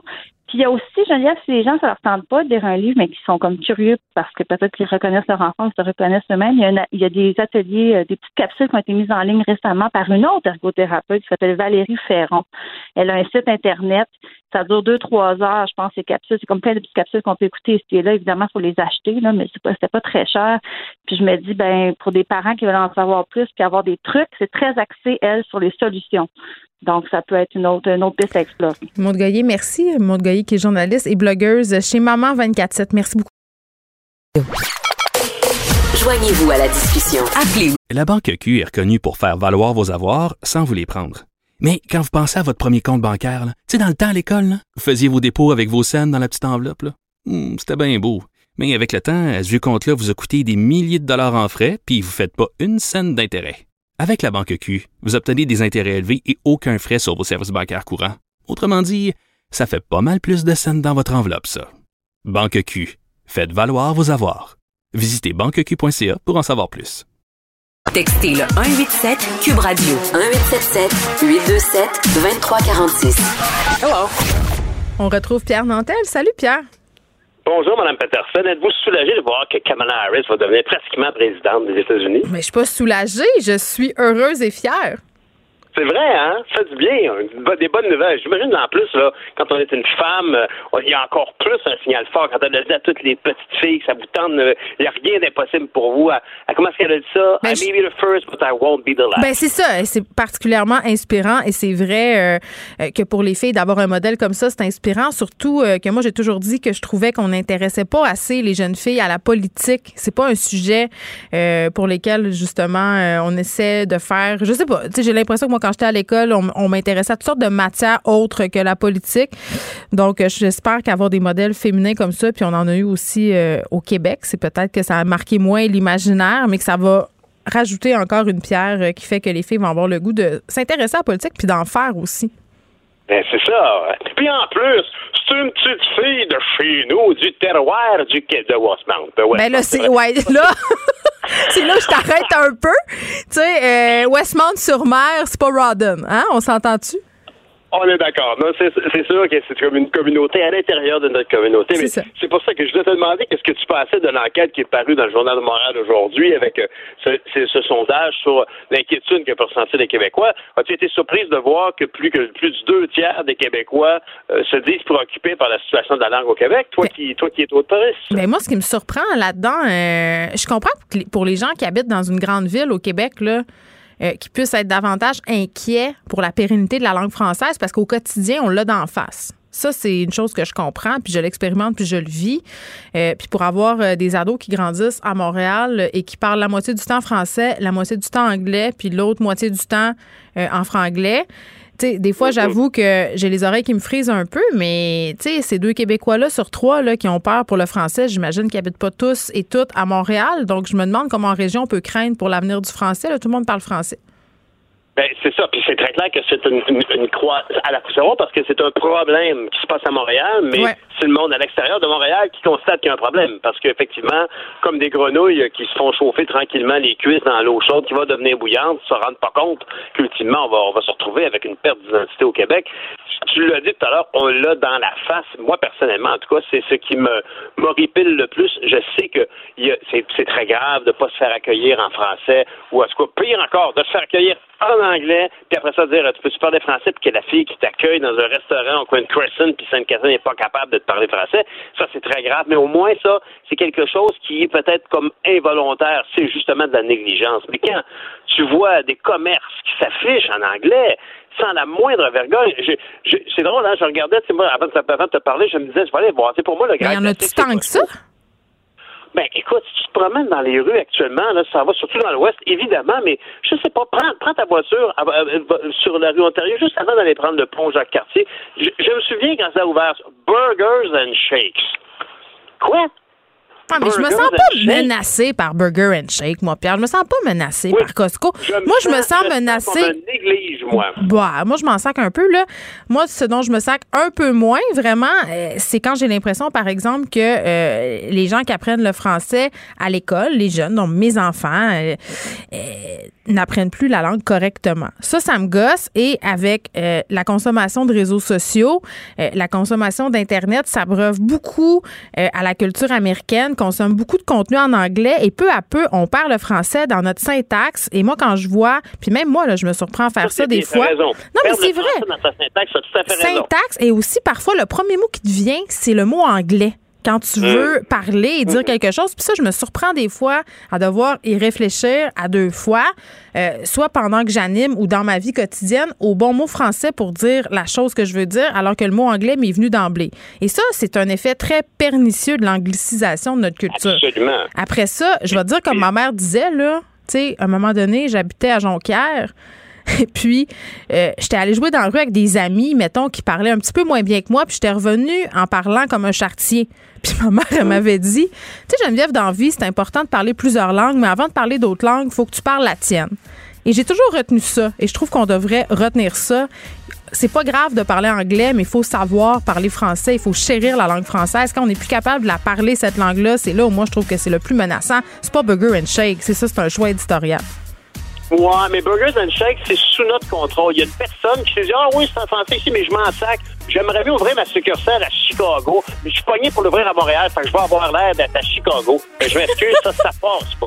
Comprends-tu, un manque de respect? Allez voir les directeurs de bureaux en gros, puis de Shoppers Drug Mart qui ont choisi Ferme Prix, puis Bureau Staples qui ont choisi Bureau en gros. On dépend de affaire au Québec, ça nous respecte en même temps. t'sais. Ben oui, t'as raison. euh, mais en même temps, je trouve que le problème de la langue parlée, il est davantage problématique. Mais écoute, Pierre, je pense que c'est une discussion euh, qu'on va reprendre. Ça nous anime tout le temps, toutes les deux. On se reparle demain. Salut, bye. Bye, Pierre. Je vous laisse avec Mario Dumont. Merci d'avoir été là. Cube Radio.